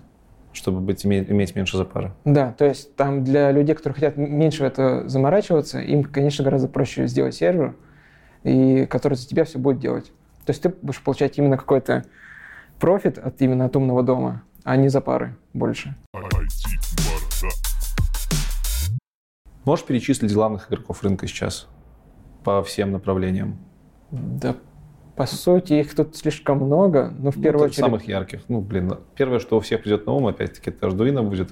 Э, Ну, это не совсем, смотри, есть разные игроки. Есть игроки, которые занимаются хардваром, есть Так. игроки, которые занимаются софт. Давай сначала про хардварных, потом про... Хардвар — это китайцы. Сто процентов китайцы. Это, короче, Arduino и все им подобное. То есть Arduino — это же э, британская вообще контора. Мгм. Но китайцы сейчас на Алиэкспрессе делают их копии. А Arduino прямо она годится для продакшена. То есть это многие, ну, есть люди, которые говорят, что это детский конструктор, если хочешь что-то посерьезнее, там покупай промышленные датчики, которых куча поверок Ну, тут- и всего остального. Тут всегда вопрос, что, что означает посерьезнее. Если вы идете игру в промышленность, где там от вашей ошибки может быть там руку кому-то оттяпать, то я бы тоже сказал, что Arduino лучше не пользоваться. Ну, для домашнего использования норм. Да, для, дома- для домашнего Отлично. вообще огонь. Так, То есть даже если у вас что-то сломается, максимум это вы матернетесь, короче, придете, перезагрузите и скажете, ну все, нормально. Хорошо, работает. архитектура на базе э, разработок Arduino. Ну, просто ки- нельзя же называть китайцев тоже ардуинщиками. Ну да, да, ну короче, ми- ми- микропроцессоры просто. Микропроцессоры. Они вот их целые есть плеяда, короче, там у самих даже у китайцев есть и настоящие фирменные, и нефирменные. Мгм. И там можно выбрать вообще себе по душе любой форм-фактор, большие, маленькие, много разъемов, мало разъемов. Там с камерой встроены, с- со встроенным интернетом, со встроенным Wi-Fi, короче, все, что только возможно. Э, Следующее это, конечно, Raspberry. Raspberry Pi это, короче, такой микрокомпьютер как раз, который, мне кажется, что он начал, ну, многие считают, что Arduino начало эру IOTA, короче, для обычных людей, Мгм. для потребителей. Но я считаю, что именно с Raspberry все началось. Тут надо сказать, что это абсолютно разное по, Вообще разные. по назначению, по устройству штуки. Да. Это микроконтроллер просто с, Это микрокомпьютер. с входами и выходами, а Да. Raspberry Pi это полный компьютер Э, Да, микрокомпьютер. И как бы для себя, я как бы и с тем, и с тем, когда работал, Arduino это обычно вы закрываете какую-то одну такую нишу свою. То есть вам надо там, не знаю, автополив цветов сделать. Мгм. И вы можете там на Arduino же сделать, э, определить температуру и включить полив. То есть все максимально просто, и там передать в интернет, чтобы вы там начали полив. Но если вы хотите сделать какой-то, м, там, не знаю, умный дашборд, там, не знаю, сделать, э, подключить Ну, крас- серьезно автоматизацию. У тебя же на Arduino, по-моему, даже часов нету. э, э, реального времени, реального можно времени. их ку- докупить, но А, можно. вообще нет. Ну, да. В целом, Ну да, и если вы... На самом деле и на, Raspberry, и на Raspberry Pi нет часов реального времени. из коробки нету. Нет, нет, их Вот, тоже блин. докупать. Они там, в это, когда перезагружаются, потом все часы сбиваются, и надо по обновлять их. Окей. Да, но если вы хотите, хотите, предположим, там не заморачиваться в C, который на тот же Arduino, и там писать на нормальных языках, типа там Python, да даже на Mon, на .NET, то вам, к сожалению, нужен уже нормальный процессор, который может только там на Raspberry Pi и им подобные платы. Но здесь их много, на самом деле. Здесь уже начинается от Asus, Мгм. Fingerpad, Fingerboard, потом от э, Raspberry, потом сейчас очень крутые игроки пошли Google с э, Google Coral пл- платой. Это NVIDIA с NVIDIA Jetson Nano. Мгм. Потому что раньше у них были платы дорогие у NVIDIA, там по 30 тысяч рублей, когда Arduino, э, Raspberry Pi стоил там по 5 тысяч. Они же у тебя с собой эти платы. Э, вот одна из них, да. И гугловская, по-моему. Гугловская, у меня не совсем Google Coral, у меня Давай покажем просто для картинки, что Да, это NVIDIA Jetson Nano, причем это их самая последняя модель, которая типа сокращена на 2 гигабайта оперативки. И они такие хитрые здесь, они, короче, вроде как не сильно сократили, в принципе, э, саму плату, то есть здесь есть все те же самые разъемы, здесь видеокарта есть, здесь, по сути, USB 3 остался. Только они сократили два раза оперативку и в два раза сократили цену. Неплохо. То есть если у них 4 гигабайта стоит 10 тысяч рублей, Мгм. то это стоит там от пятерки начинается. И вот здесь начинается такой, короче, рынок, который они очень круто зашли, потому что 5 тысяч, это, как, в моем понимании, та цена, когда можно купить своему ребенку, он как бы за 5 тысяч будет играться, и там сидеть и кодить. И даже там, какое-нибудь компьютерное зрение или NLP запускать на нем. То есть, по-моему, это очень круто, они это сделали. И прям я бы всем советовал купить, просто чтобы поиграться даже. Ссылочку оставим, где можно посмотреть. Да, и второе, это уже такая более раритетная штука. Это, короче, у Гугла в свое время было направление Google I.O. Типа создаем вместе с Гуглом. И у них были вот такие картонные... э, Ну, внутри-то не картон. да, внутри, короче, внутри полноценный Raspberry Pi э, с микро... с специальным, короче, чипом э, как раз для компьютерного зрения. Причем чип тогда был Movidius от Intel. Ага. Соответственно, Google тогда, тогда Movidius не принадлежал Intel еще, и Google, короче, с ними запартнерились. И это очень крутая плата, что она на, там, от э, обычного аккумулятора может там, работать сутки, и при этом распознавать лица, детектить лица, распознавать улыбки, она там эмоции детектит. И все это, короче, в таком Крутом, прикольном Да. компакт-факторе. Софтверные решения здесь э, чаще всего это крупные игроки, такие как Microsoft, такой как Google, такой как Яндекс. У них есть облачное решение, которое в том числе включает в себя и для IOTA какую-то разработку. Э, У Google, соответственно, это все, что связано с мобильными телефонами еще, Мгм. потому что мобилки, это на самом деле есть IOT такой в пределе. Там, если заклеите на мобилке, не знаю, там экран и отключить тачпад, то вот у вас будет IOT датчик. Он у вас там будет все вокруг мерить и передавать кому куда-то инфу. То есть, на самом деле, это вот есть IOT. Ну да. Э, Да. И есть, э, соответственно, телеком-компании, которым тоже очень важно увеличивать себе количество клиентов, такие как Мегафон, МТС, Билайн, и они активно продвигают тоже IOT, и у них есть целое решение IOT софтовые, и прям целое устройство, которое они там делают, там те же умные колонки. Мгм. Умная колонка — это и есть IOT, по сути. И ну, таких компаний почти все телеком, почти все крупные эти компании. Они все связаны в данный момент с и с ним работают. Было бы неплохо узнать, какими навыками нужно обладать, чтобы в IOT зайти. Потому что все это выглядит красиво, звучит интересно, как будто бы будущее, но вот это же наверняка непросто. Я помню, там Ардуинку крутил, ну, вроде как просто, с одной стороны, а с другой стороны, тебе нужно, э, во-первых, начать разо- разбираться, что такое ЦПУ, что такое Да. входы, выходы. Тебе по- придется там с сишкой, по-моему, работать. По-моему, Да, там- да, да, там, там фишка. Да, вот какие навыки нужно прокачать, чтобы начать работать с IOT в качестве даже не хобби, а вот для того, чтобы делать серьезные проекты в компаниях? Ну, я считаю, что и вот это такое болото, То есть там дофига всего. э, да, где дофига всего, и где, к сожалению, он находится на стыке э, хардварных и софтовых таких этих навыков. И как раз многим компаниям не хватает, предположим, навыков хардвары. Они там, предположим, на аутсорс готовы отдавать только раз- разработку, что, соответственно, сильно удорожает и сильно их подставляет, потому что там аутсорс может как-то сделать не то, как они хотят. Мгм. И у них софтовое решение там буквально по скорости перестанет работать. Либо есть хардварные компании, которые умеют там все, короче, паять, умеют там на 3D принтере все печатать, но у них софтовое решение какое-то убожество. То есть у них там этот прибор есть, оно вроде все клево, но вот им пользоваться не хочется. И я бы сказал, что в первую очередь надо понять, кем, чем вы хотите заниматься в IoT.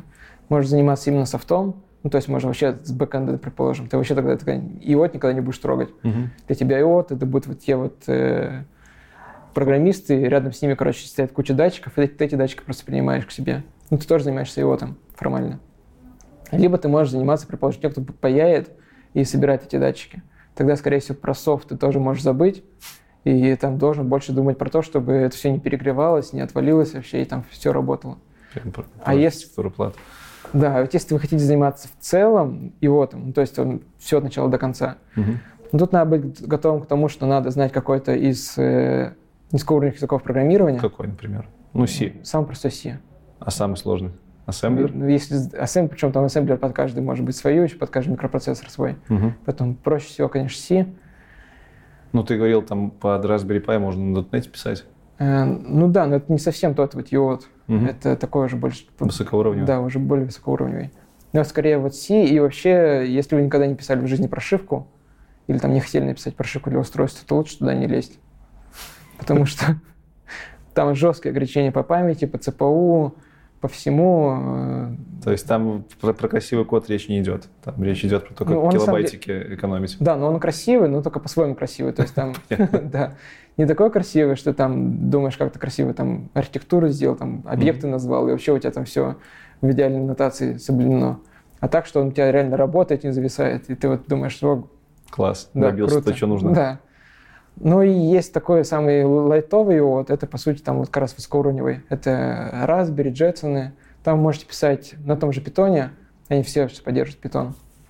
Ну и покупать готовый датчик с готовыми библиотечками. Мгм. То есть там есть прям готовый набор там Arduino с чем-то, и у него есть там, вы перепрошиваете готовой прошивкой, входящей в комплекте, и прям pip install, короче, библиотека, и начинаете с ним работать.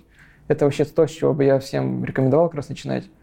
Потому что это прикольно, это вы пр- прямо сейчас в реальной жизни увидите, как это работает. То есть там покупаете какую-нибудь кнопку с диодом, подключаете там тремя проводами к Raspberry Pi, пять строчек кода запускаете, нажимаете, он реально работает.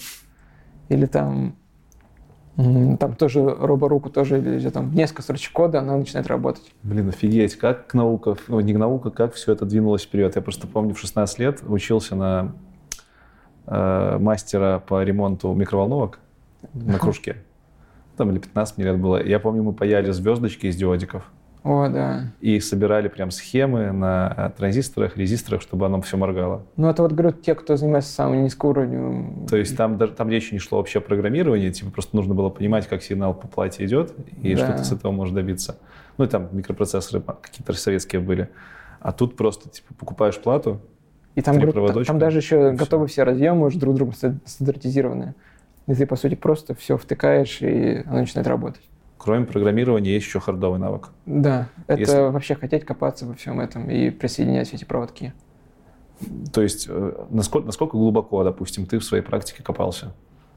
Там с нуля травил платы и паял сам, разбирался, как работают микропроцессоры, как, как- какие-то, какие у них входы, какие выходы, что куда подавать. Довелось с весами. Но я опять тогда же занялся этим, где-то туда погряз на пару месяцев и решил, что это вообще не мое и не для меня. То есть в целом туда можно углубиться, но вообще можно жить без этого, если ты хочешь добиваться результатов. Да, я бы сказал, что с этим у вас жизни другой не будет. Потому, Ага. потому что когда вы там начинаете закапываться и... То есть, по сути, вы начинаете такой читать костыли других людей, потому что в большинстве своем все, все микропроцессоры, они построены на костылях. Ну, то есть там всегда есть какие-то ограничения, и вот эти ограничения пытаются как-то обойти. Мгм. И, как всегда, вы вначале такой думаете, «О, как круто, короче, я сейчас все это установил себе, э, посмотрел на схему, сейчас все заработает. Оказывается, что нет, там какие-нибудь прерывания нарушены, какие-нибудь э, уровни не те, которые там были написаны в плате, ну, это в инструкции, вообще все не так работает. И ты сидишь, короче, думаешь, ах ты, надо по-другому. И начинаешь, короче, там заново читать схемы, заново читать, не знаю, там этот э, электро... Как там? Ну, э, про электричество книги-то, что, короче, что снова... Электромеханику. Электромеханику, да. Заново начинаешь ее читать, такой думаешь, да, вот здесь можно сделать по-другому, чтобы все это заработало. И там начинаешь снова покупать все эти вот, знаете, там такие блистеры с, э, с, этими, с резисторами, короче, Да-да-да-да-да. с э, конденсаторами, вот эти все разноцветные на них Маркировки, идешь маркировки. читать в книжках, Да, да, да, да. в советских справочниках. Да, оно что-то у тебя не работает, ты такой начинаешь заново все эти маркировки читать. Мгм. И вот, короче, это все очень занудно. И Ну, короче, с этим можно и не сталкиваться. То есть можно использовать уже готовые наработки и просто... да, скорее всего, если вы до этого не сталкивались, то вы вряд ли вообще с этого начнете. То есть э, начинают обычно с чего-то такого, что сразу можешь потрогать. То есть, чтобы ты там, образно говоря, купил те же там уже готовый прибор, он же все готово работает, и ты там буквально можешь в нем какие-то изменения вносить по чуть-чуть, чтобы понять, как это, что, что, что- как это все можно поменять.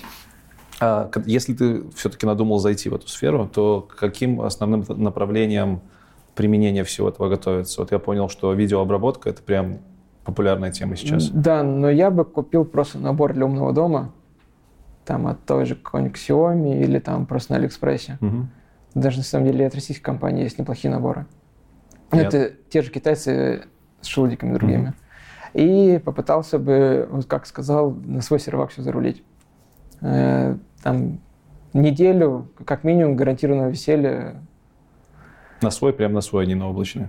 Да, да, прям можно взять не знаю, свой ноутбук и начинать все туда заруливать. Мгм. А Почему ноутбук? Потому что та же Raspberry ее можно закупить, она потом у вас будет валяться. Она, как, может быть, никому не нужна. И на ноутбуке почти все, что там запускать на Raspberry, можно на нем уже сделать. Ну, если у вас готовый комплект умного дома. Мгм. Соответственно, потом, когда вы поймете, что у вас есть какие-то там... Если, во-первых, вам это понравится, и вы поймете, что у вас какие-то есть запросы, которые в данный момент не можете удовлетворить, тогда вы уже покупаете Arduino, покупаете Raspberry и начинаете во все это погружаться хорошо. Чтобы быть в информ- не быть в информационном вакууме, а где можно черпать информацию по йоту? Потому что э, ну, фиг его знает. Все мы знаем, где смотреть новости там, по разработке на Java. Все мы знаем, где следить за новостями крупных компаний. А где читать про IOT? Что читать про IOT? Вообще, если вы пойдете в э, NVIDIA, ну, в, э, в экосистему NVIDIA, то у них в NVIDIA Jetson есть прям огромный раздел, который называется там Jetson Hacks и Jetson Pro- Projects. У них там прям есть, короче, крутые проекты для дома. Там есть проект для астрофотографии на Jetson Nano. Есть э, проект, что там полностью по- по- расписано, что куда подключать, как делать это умный звонок, чтобы там с распоз- с распознаванием лиц, чтобы он открывал вам сам дверь. Э, Да на самом деле там сотни проектов, и можно их просто сидеть, читать и узнавать, как все это работает. Э, Также есть хорошие каналы в Телеграме. Как называется?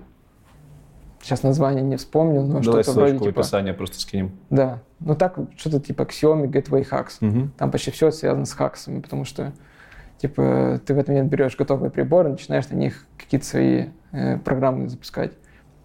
Ну и в большинстве своем начинается все с того, что, опять же, хочешь делать маленькое изменение, но погружаешься в тот же канал в Telegram или там погружаешься в те же проекты, э, которые описаны на сайте NVIDIA, и начинаешь понимать, как много всего крутого можно делать, начинаешь просто вот читать новости, что там, какие-то новые разработки, какие-то новые идеи, и все это вот впитывать в себя и как-то пытаться, там, не знаю, улучшить свои приборы. А есть в СНГ какие-нибудь сообщества айотчиков, куда можно там прийти и поспрашивать еще что-то? А, Конференции, может, откуда вот такой опыт брать? Живой? и Самое лучшее – это участвовать в хакатонах. Есть хакатоны, по-моему, Сколково, посвященные ИОТу. Мгм. В Сколково вообще есть целые, м, как это называется? Центр какой-нибудь раз- Да, да, да. Ц- Центр, короче, разработки интернета вещей. Мгм. И туда, там у них есть крутые, крутые 3D-принтеры, крутые э, прям 3D-сканеры, и к ним можно, на самом деле, позвонить, зарулить, и они вам помогут там со системой типа, разобраться. Хакерспейсы. Да, Hackerspace это у них, по сути, настоящее. Также в большинстве своем э, есть целые кружки робототехники, и если относиться к робототехнике как ИОТу, это, по сути, оно и есть. Там просто добавляете чип, который все эти данные, которые робот получает, отправляются в интернет, и это у вас уже и робот в интернете Мгм. то можно на них еще походить. Там тоже бывают очень клевые идеи, клевые, в принципе, кейсы, которые можно самому попробовать повторить. По конференциям что? Вот э, наш выпуск выйдет уже после того выступления на Хайлоде, которому, кстати, спасибо за то, что помог нам интервью это организовать. Э, хотя это вообще не профильная конференция Хайлод, это не про. Да, здесь как раз такое... Система, получается, что вообще, если так подумать, ничего не пройдет. Мгм. Что как бы, когда ты занимаешься видеоаналитикой, чаще всего ты занимаешься видеоаналитикой, они, они думают, что ты занимаешься видеоаналитикой в Edge, и вообще это относится к IOT. Когда ты занимаешься, соответственно, IOT, у тебя там, не знаю, тысячи датчиков или там сотни тысяч датчиков, тоже, наверное, про это будет говорить не то, что ты занимаешься IOT, но ты занимаешься высоко- высоконагруженной системой. Ну, ты же должен их все обрабатывать, все обновлять, Ну да. это как бы это круто, там у них с каждой, из- каждого из них банально там мониторинг сыпется. Ты должен весь мониторинг отслеживать, у них там выпады и думать, как что чинить.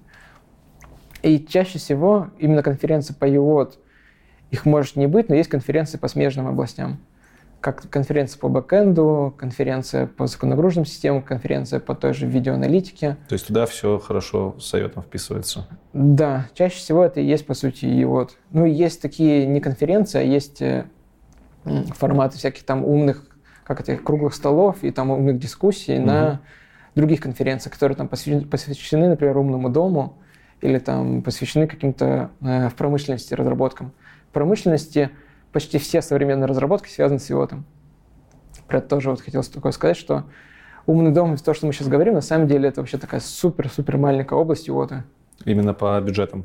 По бюджетам, да, и по возможным выгодам, в принципе, от использования IoT. Ну, то есть максимум того, что там стиралку свою запустишь, но это выгода, там, не знаю, 5 минут твоего времени может быть mm-hmm. в теории. Чаще всего даже ее может не быть. А вот если вы делаете IoT на фабрике, если вы делаете IoT, предположим, на в энергетике, так. то здесь у вас уже счет там на миллиарды, на сотни миллиардов идет. Просто за счет автоматизации, экономии ресурсов. Все да, потому что фабрики все должны с запасом генерировать энергию, чтобы банально все потребители получали ее. Угу. И если вы сможете точнее понимать своих потребителей, если вы можете точнее понимать Аналитика. свои фабрики, то есть когда именно, когда, как они работают, угу. и когда, что, у них что там упирается, когда их чинить надо, то вы сможете банально срезать эти косты на излишнюю, на излишнее э, создание электроэнергии. И это прям тот сегмент, который уже развивается в промышленности, промышленный йод, да? Там идет R&D, но, как известно, в промышленности все медленно. Угу. И поэтому в промышленности все как бы приходит со временем. Но вот, предположим, э, не промышленность, а фермерство, там угу. и вот просто, короче, идет семимильными шагами, я не знаю, это супер направление, где там, если хотите инвестиции получать, то идите туда. У нас в Беларуси даже стартап есть такой, Иван Сойл называется. Они э, по картам местности сканируют поля и при, пытаются, не пытаются, а предсказывают там... Где какой посев. Где какой посев, э, какая урожайность, сколько вы с этого посева соберете. Так вот они датчики прямо в поле тоже вот, расставляют. Вот, вот. Да, короче, умное фермерство, это реально тоже, на чем там можно заработать сейчас. Ну, инвестиции, в принципе, заработать много. Ну, что у вас есть, э, предположим, мы когда тоже запускали свой стартап, мы рассматривали такую идею, что у вас есть трактора, и когда трактор вспахивает поле, в данный момент это сделано внахлёст, а не спахивать его внахлёст. Mm-hmm. Чтобы, ну как бы он же немного плавает, и он, короче, они должны вот так вот немного внахлёст вспахивать. В смысле два... Не-не, один трактор туда-сюда. Так. И он типа идет в одну сторону и в другую немного накладывается. Ну, да, да, да. Соответственно, кажется, что это все копье, ну типа ну накладывается, накладывается. А когда мы посчитали, что там накладывание идет 5%, и 5% в бензине, короче, если посчитать там на сотни тракторов, на тысячи тракторов, и сколько что они тратят 5% лишнего бензина, дизеля там, угу. то это получается там сотни миллионов. Офигеть. И вы просто банально с помощью компьютерного зрения управляя трактором и заставляя его не внахлёст, а ровненько. а ровненько идти, вы уже, короче, экономите сотни миллионов. И это вот там, где IOT, он просто, короче, рулит. Слушай, ну, ну нелогично ли это, что там оно сейчас рулит? Потому что это та сфера, в которой, в принципе, технологий никогда не было. Они как были там в 19 веке, ну, только трактора появились вместо а, лошадей. А как раз потому, что там все вместе сошлось. Там нет, нет хорошего интернета, поэтому, поэтому там нужны были да, хорошие да. системы связи. Там у них, э, поэтому ну, нужны edge-компьютеры, угу. опять же, чтобы там на именно на самом тракторе вся обработка происходила, потому что ты же им управляешь в реальном времени, если ты будешь ждать, пока сервер туда-сюда придет ответ, ты, короче, уже не знаю, там задавишь кого-нибудь. Поэтому ты должен максимально быстро получать данные.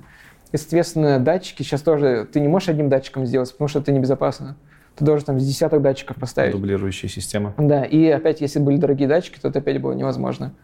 Поэтому сейчас там, ну, это прям то место, короче, которое очень сильно идет вперед. Скоро будет как в Интерстелларе. Помнишь, там эти комбайны? Да-да, сами управлялись. А сейчас же Cognitive Technology, по-моему, у нас в России умные эти умные трактора как раз запускают. Да? Ну, насколько я знаю, они да. точно защитились. Они довесок трактора ставят, да? Да, да, да. У них довес как раз, по-моему, на, на NVIDIA, по-моему, XT2 или XT1. Ну, короче, на каком-то из плат вот этой вот NVIDIA. Все это круто, но нужно еще понимать, насколько специалисты в этой области востребованы. Условно говоря, давай первый сам вопрос, как мне найти вакансию по IOT? ну, еще раз говорю, скорее всего, тебе вакансия по его не интересна. Тебе интересна вакансия разработчика плат или интересна вакансия... То есть нельзя выделить как таковую вакансию именно специалист. Ты либо платы пишешь, либо платы делаешь физически, либо, либо ты там занимаешься анализом данных. Да, либо ты пишешь какой-то бэкэнд для этих там миллионов устройств, либо ты, короче, анализируешь данные только на Edge. Ага. Ну, туда, получается, вопрос отваливается. Не, ну ты как бы должен хотеть, предположим, анализировать данные именно на Edge. Вот я сейчас, когда устроился сам на работу, Э, как они мне тоже сказали, не так много таких специалистов, которые э, готовы там не на большом сервере, с хорошей там с э, А-соткой, угу. ну, короче, там с супер видеокартой, а которые там готовы работать с микрокомпьютерами и там делать там все ML. А, а почему? Типа, что людям, людям в лом загоняться по ограничениям или почему? Ну да. Ну, типа, зачем? Когда ты сервачок, все круто. Ну, это же классно, оно работает без сервака, без э, latency и всего остального. Да, но я сам, короче, все, что сейчас запускаю свое, ну, свои проекты, pet project, всегда делаю на сервере. Потому что, ну, тебе не надо заниматься конвертацией mm-hmm. моделек, потому что там просто модельку запустишь, но у нее будет там 1 FPS максимум, ее надо сконвертировать. Окей. Э, последний вопрос у меня из блока технического, такой на визионерский. Как думаешь, через лет пять в что самого интересного мы увидим в IoT? Вот то, что сейчас только зарождается, может быть, какие-нибудь идеи, которые через 5 лет будут уже повсеместно. Ну, самое простое – это фермерство, ну, применение. Фермерство почти на 100%, потому что сейчас идет… Э, люди понимают, что надо, короче, производить больше еды, э, ее надо производить дешевле, и для этого умное фермерство позволяет закрывать. То есть, угу. как минимум, умные фермы в городах, потому что люди, опять же, хотят получать хорошие качественные продукты, но не готовы для этого ездить куда-то сильно далеко за город. Уже сейчас э, в Европе, в Америке запускают стартапы, что там есть контейнер, внутри контейнера есть э, такая ферма на гидропонике, по сути. Офигеть. И в этой ферме растится там земляника, клубника, разные эти салаты. И там с кучей-кучей датчиков, куча камер, куча, короче, там э, задвижек, короче, там автоматические поливы идут, автоматические какие-то подпитка специальными веществами, чтобы все хорошо росло. И вот ты, короче, можешь клубнику прям, по сути, с огорода продавать вот в магазине в соседнем. Она будет свежая, вкусная, как бы хорошая. Хорошо, фермерство разовьется. Э, в какие отрасли еще IOT пролезет? Ну, и вот уже очень сильно пролез в в городскую среду, как бы можешь заметить, Умный что город. почти в каждом автобусе сейчас стоит камера сверху, угу. и эта камера прямо в реальном времени даже подсчитывает людей, опять входящих, выходящих. Э, есть во всех станциях метро сейчас э, система датчика лиц, это распознавание лиц стоит. И также почти все автобусы и трамваи сейчас с системой GPS. То есть угу. всегда показывается, в каком месте они в данный момент находятся. То есть можно следить за трафиком. Да, это позволяет как раз сделать э, пускать больше автобусов там, где, соответственно, больше, проход... ну, больше людей ходят, э, перестраивать маршруты угу. более эффективно, показывать, где есть пробки, где нет пробок, и вот это все. А, так, хорошо, умный город, фермерство. Давай, чтобы не выдумывать следующее, я у тебя спрошу, у меня один вопрос крутится в голове. А, айод применительно к модификации человеческого тела, это айод или нет? Может, ну, условно говоря, если у тебя стоит э, искусственный клапан на сердце, кибернетика больше идет. Ну, Это... Ну, соответственно, если твой клапан на сердце передает какую-то инфу о том, как оно часто у тебя бьется, то ты можешь сказать, что уже идиот. А, но, скорее всего, это нереальный сценарий. Ведь если Почему? твой сердечный клапан взломанут, то ты умрешь, например, тебя можно... Ну, например, да, но в медицине сейчас тоже очень распространен. Э, банально, вот у тебя умный браслет сейчас. Да, логично. Это и есть вот у тебя есть устройство, которое, по сути, передает все данные о том, как ты ходишь в твоем пульсе куда-то на сервер. И, соответственно... И, соответственно, уже сейчас просто процессов про это нет. Но, опять же, говорю, в тех же странах Запада у них э, данные страховые по твоим данным могут тебе уменьшать страховой взнос. Соответственно, если ты много ходишь и занимаешься активным там, образом жизни, ты будешь меньше платить за страховку. Ну, это вполне логично. Ну, у нас, говорю, это опять же с этим тяжело, потому что надо людей как бы заставить вообще, в принципе, платить за страховку. У нас же бесплатное э, здравоохранение, у нас немного по-другому это все работает. Угу. У нас э, этим всем пользуются больше для себя, а не для того, чтобы куда-то на сервер отправлять, с кем-то обмениваться данными. В принципе, у нас больше, чтобы открыть на, на экранчике и посмотреть, как ты прошел. То есть, ну, я думаю, что если у нас поменяется немного мышление, то мы тут сюда сильно пойдем. Как минимум сейчас с коронавирусом люди очень беспокоятся о своем здоровье. У меня даже папа, который не очень любил вот всю эту электронику вокруг себя, он попросил себе купить последний этот Mi Band, по-моему, шестой, угу. с уровнем кислорода. И он, короче, постоянно сейчас сидит, смотрит на себя на график, ему в графане нарисовал, короче. Я, короче, сделал так, что дома у него там стоит, ну, естественно, у него стоит дом Raspberry, короче, с этим Bluetooth. Он приходит домой, и в этот момент я ему соединяюсь с этим Mi Band, короче, стаскиваю оттуда все показатели, засовываю это все в инфлюкс и отображаю ему в графане, короче, красивый датчик. Как у него все там работает, сколько он прошел, как у него кислород. А зачем, если есть приложение от Xiaomi, где можно это делать? Ну, наверное, для взрослого человека это просто сложнее. Не знаю, мне тогда показалось, что это прикольно. Короче, Ему даже не надо там ничего нажимать, он просто заходит, и все считывается. А у меня просто в браузере. Он нажимает на кнопку, короче, на этом на, рабочем столе у него открывается браузер с, этой страничкой, у него отображаются все графики. Ну, типа, ему прикольно. Рубрика «Рандом». Вопросы, которые не входят в канву. Мгм. Коротенькие. Ну, хочу их тебе задать. Ты отлично выглядишь. Спасибо. Э, Как часто занимаешься в тренажерке? О, сейчас э, через день. Раньше... Это, и ты воздыхаешь, потому что считаешь, что это мало, да? Или, или нет? Да, да. Ну, сейчас, короче, я стал больше работать и там больше с семьей проводить времени. Ты по спорту профессионально э, угораешь, хотел сказать? Профессиональным занимаешься или это Ну, в свое себя? время стал чемпионом России по жиму лежа. Поэтому ну, Вау, тогда, наверное, профессионально занимался. вау. А сейчас так. Подожди, как так? Просто студент МФТИшник и чемпион России по жиму Ну, лежа. Мне это- кажется, кажется, это очень хорошо, потому что у нас почти все... Короче, у нас там кто-то был чуть ли не чемпион Европы по рестлингу. Ну, ты же понимаешь, это суб- сублимирование. Ну да. Ты, по сути, чем можешь заниматься? Читать книги, качаться, читать книги. Слушай, респект, респект, респект. Ну, Это и, прям классно. ну и играть, короче. Играть надоедает, а вот качаться думаешь, ну ладно. Э, Кроме тренажерки, есть еще какие-то увлечения по жизни? Ну, И есть спорта. семья, дочка, Так. жена, как бы мне с ними нравится проводить время. Э, Вот в моем понимании иногда кажется, что, короче, дети — это очень такая прикольная вещь, которую как раз ты можешь, не знаю, как слово программировать, наверное, плохое слово или хорошее. Ну, короче, ты, в- Обучать. ты в них вкладываешь данные, вкладываешь какую-то информацию, и видишь, как они реально развиваются. И это очень круто, потому что они ну, реально учатся. Ну, Тут нет права на ошибку. Да нет, мне кажется, право на ошибку всегда есть, просто, ну, скорее здесь страшно ошибиться. И вот ст- стр- страшно-то да, но от этого уже интереснее, потому что когда там она учится говорить, ты там учишь ее какой-нибудь прикольной игре, и ты видишь, что она реально этому научилась, это очень вдохновляет. Где бы ты хотел встретить старость? Прям конкретное место, как, Что? как оно выглядит? Ви- Виот окружение. Да, в бассейне вокруг тебя куча датчиков. Да, да, куча датчиков. Матрица. Вот да, так. да, на самом деле, по сути, матрица получится. Не, а так, скорее всего, бы где-нибудь... А мне очень понравилась Швейцария. В Швейцарии там такие красивые коровки, короче, луга. Там очень... Люди такие, в моем понимании, они, короче, нерасторопны. Потому что у нас все бегут, кто-то спешат, что-то хотят заработать, добиться. А там ты как бы родился в кантоне, у тебя есть своя корова, которая дает тебе молоко, ты там, не знаю, из нее можешь делать хороший сыр, ну, ты доволен жизнью. И ты как бы вот живешь и радуешься. У тебя там при этом даже зарплата может больше, чем у нашего айтишника быть. Короче, это приятно по виду было. Хорошо. Э, Если бы ты жил в мире, в котором нет было бы электричества, вот представь. Стимпанк? Стимпанк, да. Чем бы ты там занимался?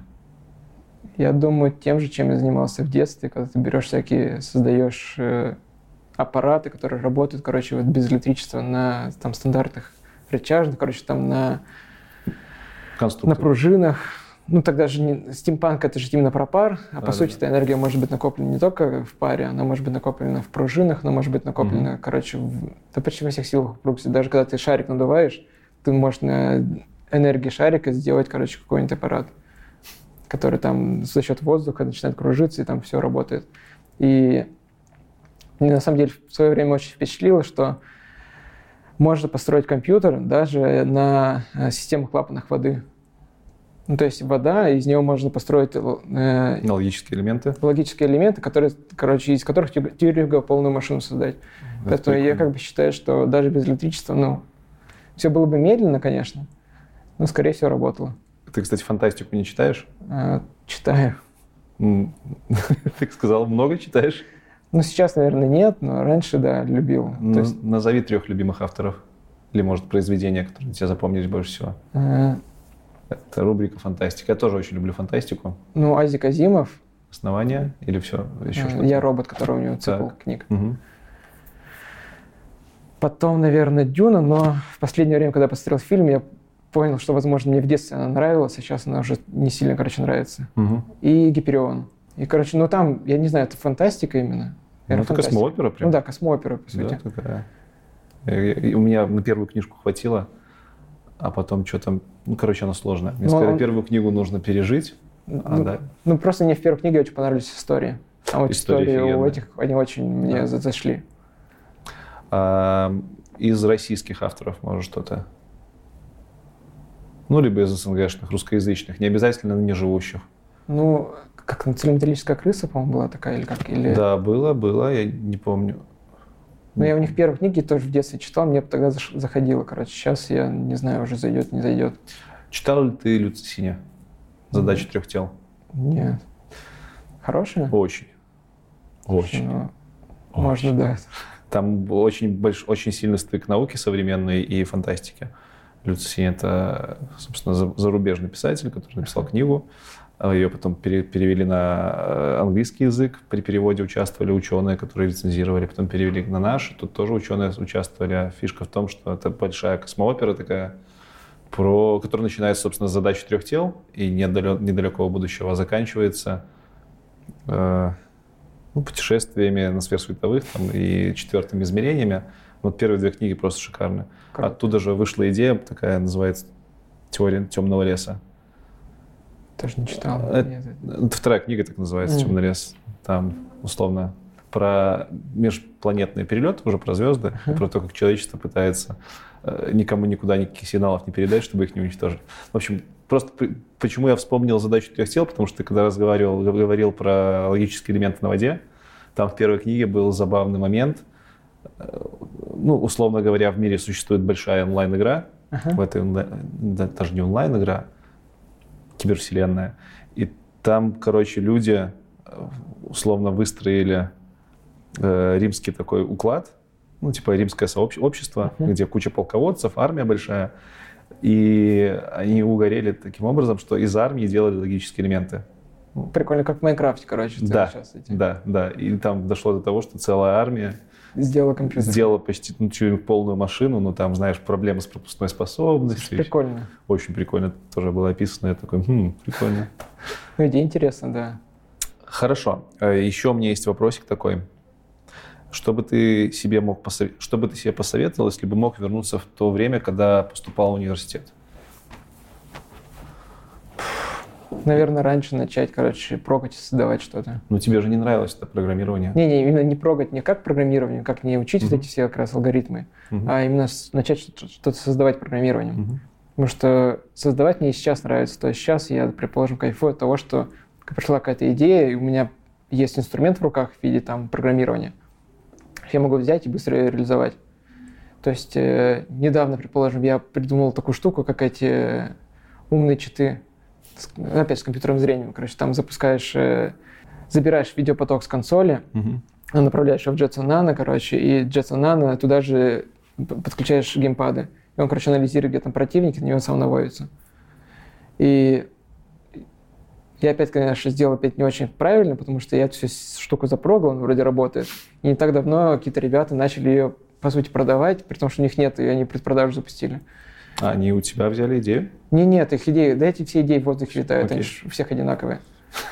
Ну просто я опять начал не с того, чтобы я начал ее продавать, а начал ее делать. И вот, кстати, вот еще один совет, совет себе же в то время, это научиться продавать. Ты сейчас умеешь продавать? Наверное, именно сейчас что-нибудь смог продать, но не супер круто.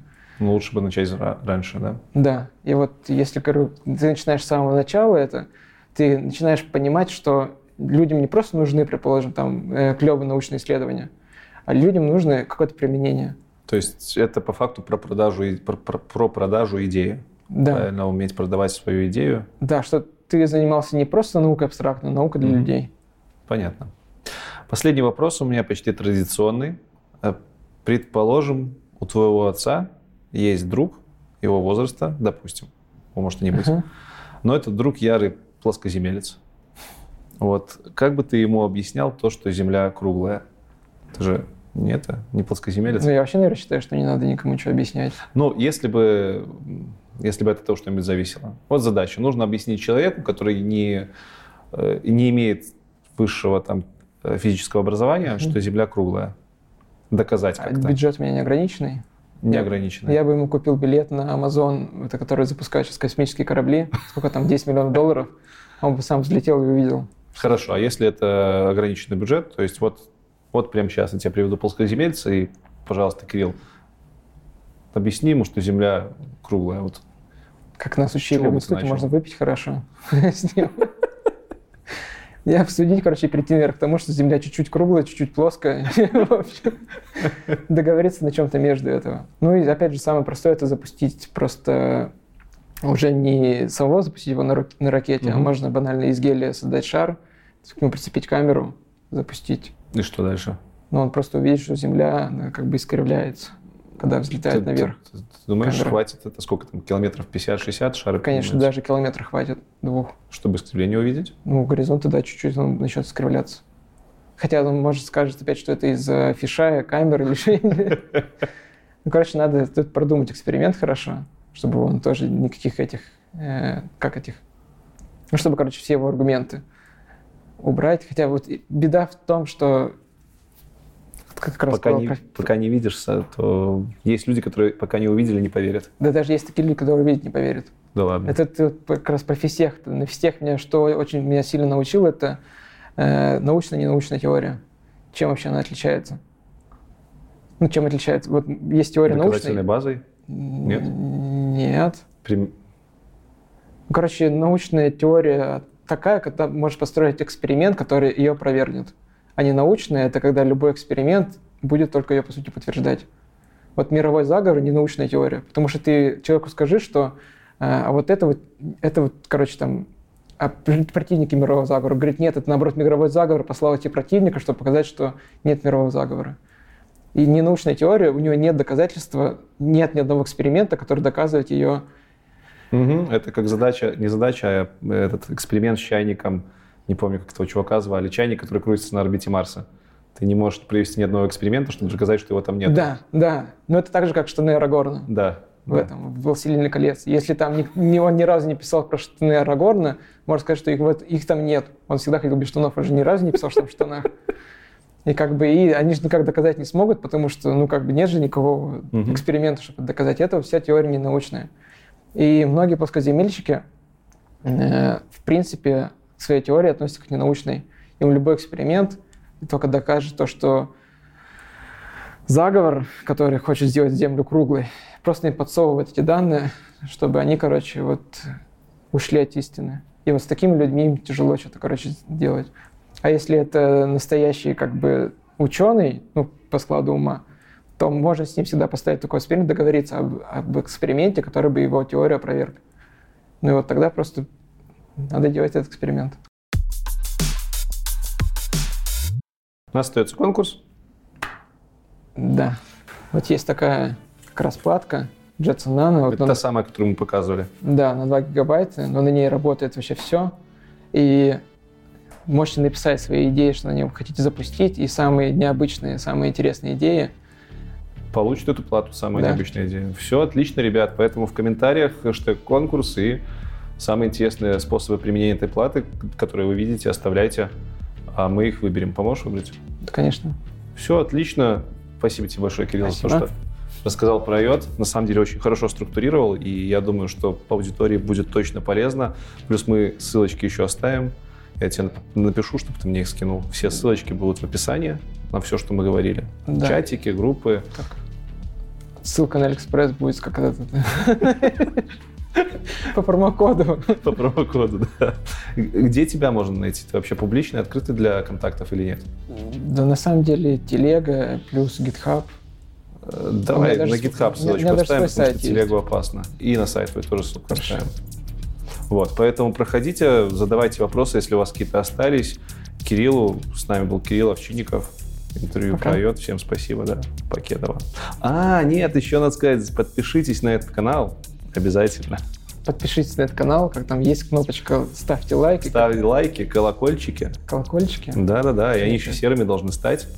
Потому что если они серыми не становятся, то там какие-то уведомления не приходят. И ты говоришь, что все плохо. Поэтому, пожалуйста, лайки, подписки. Заходите на сайт Кирилла.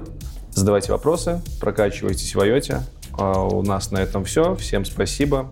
Пока. Пока.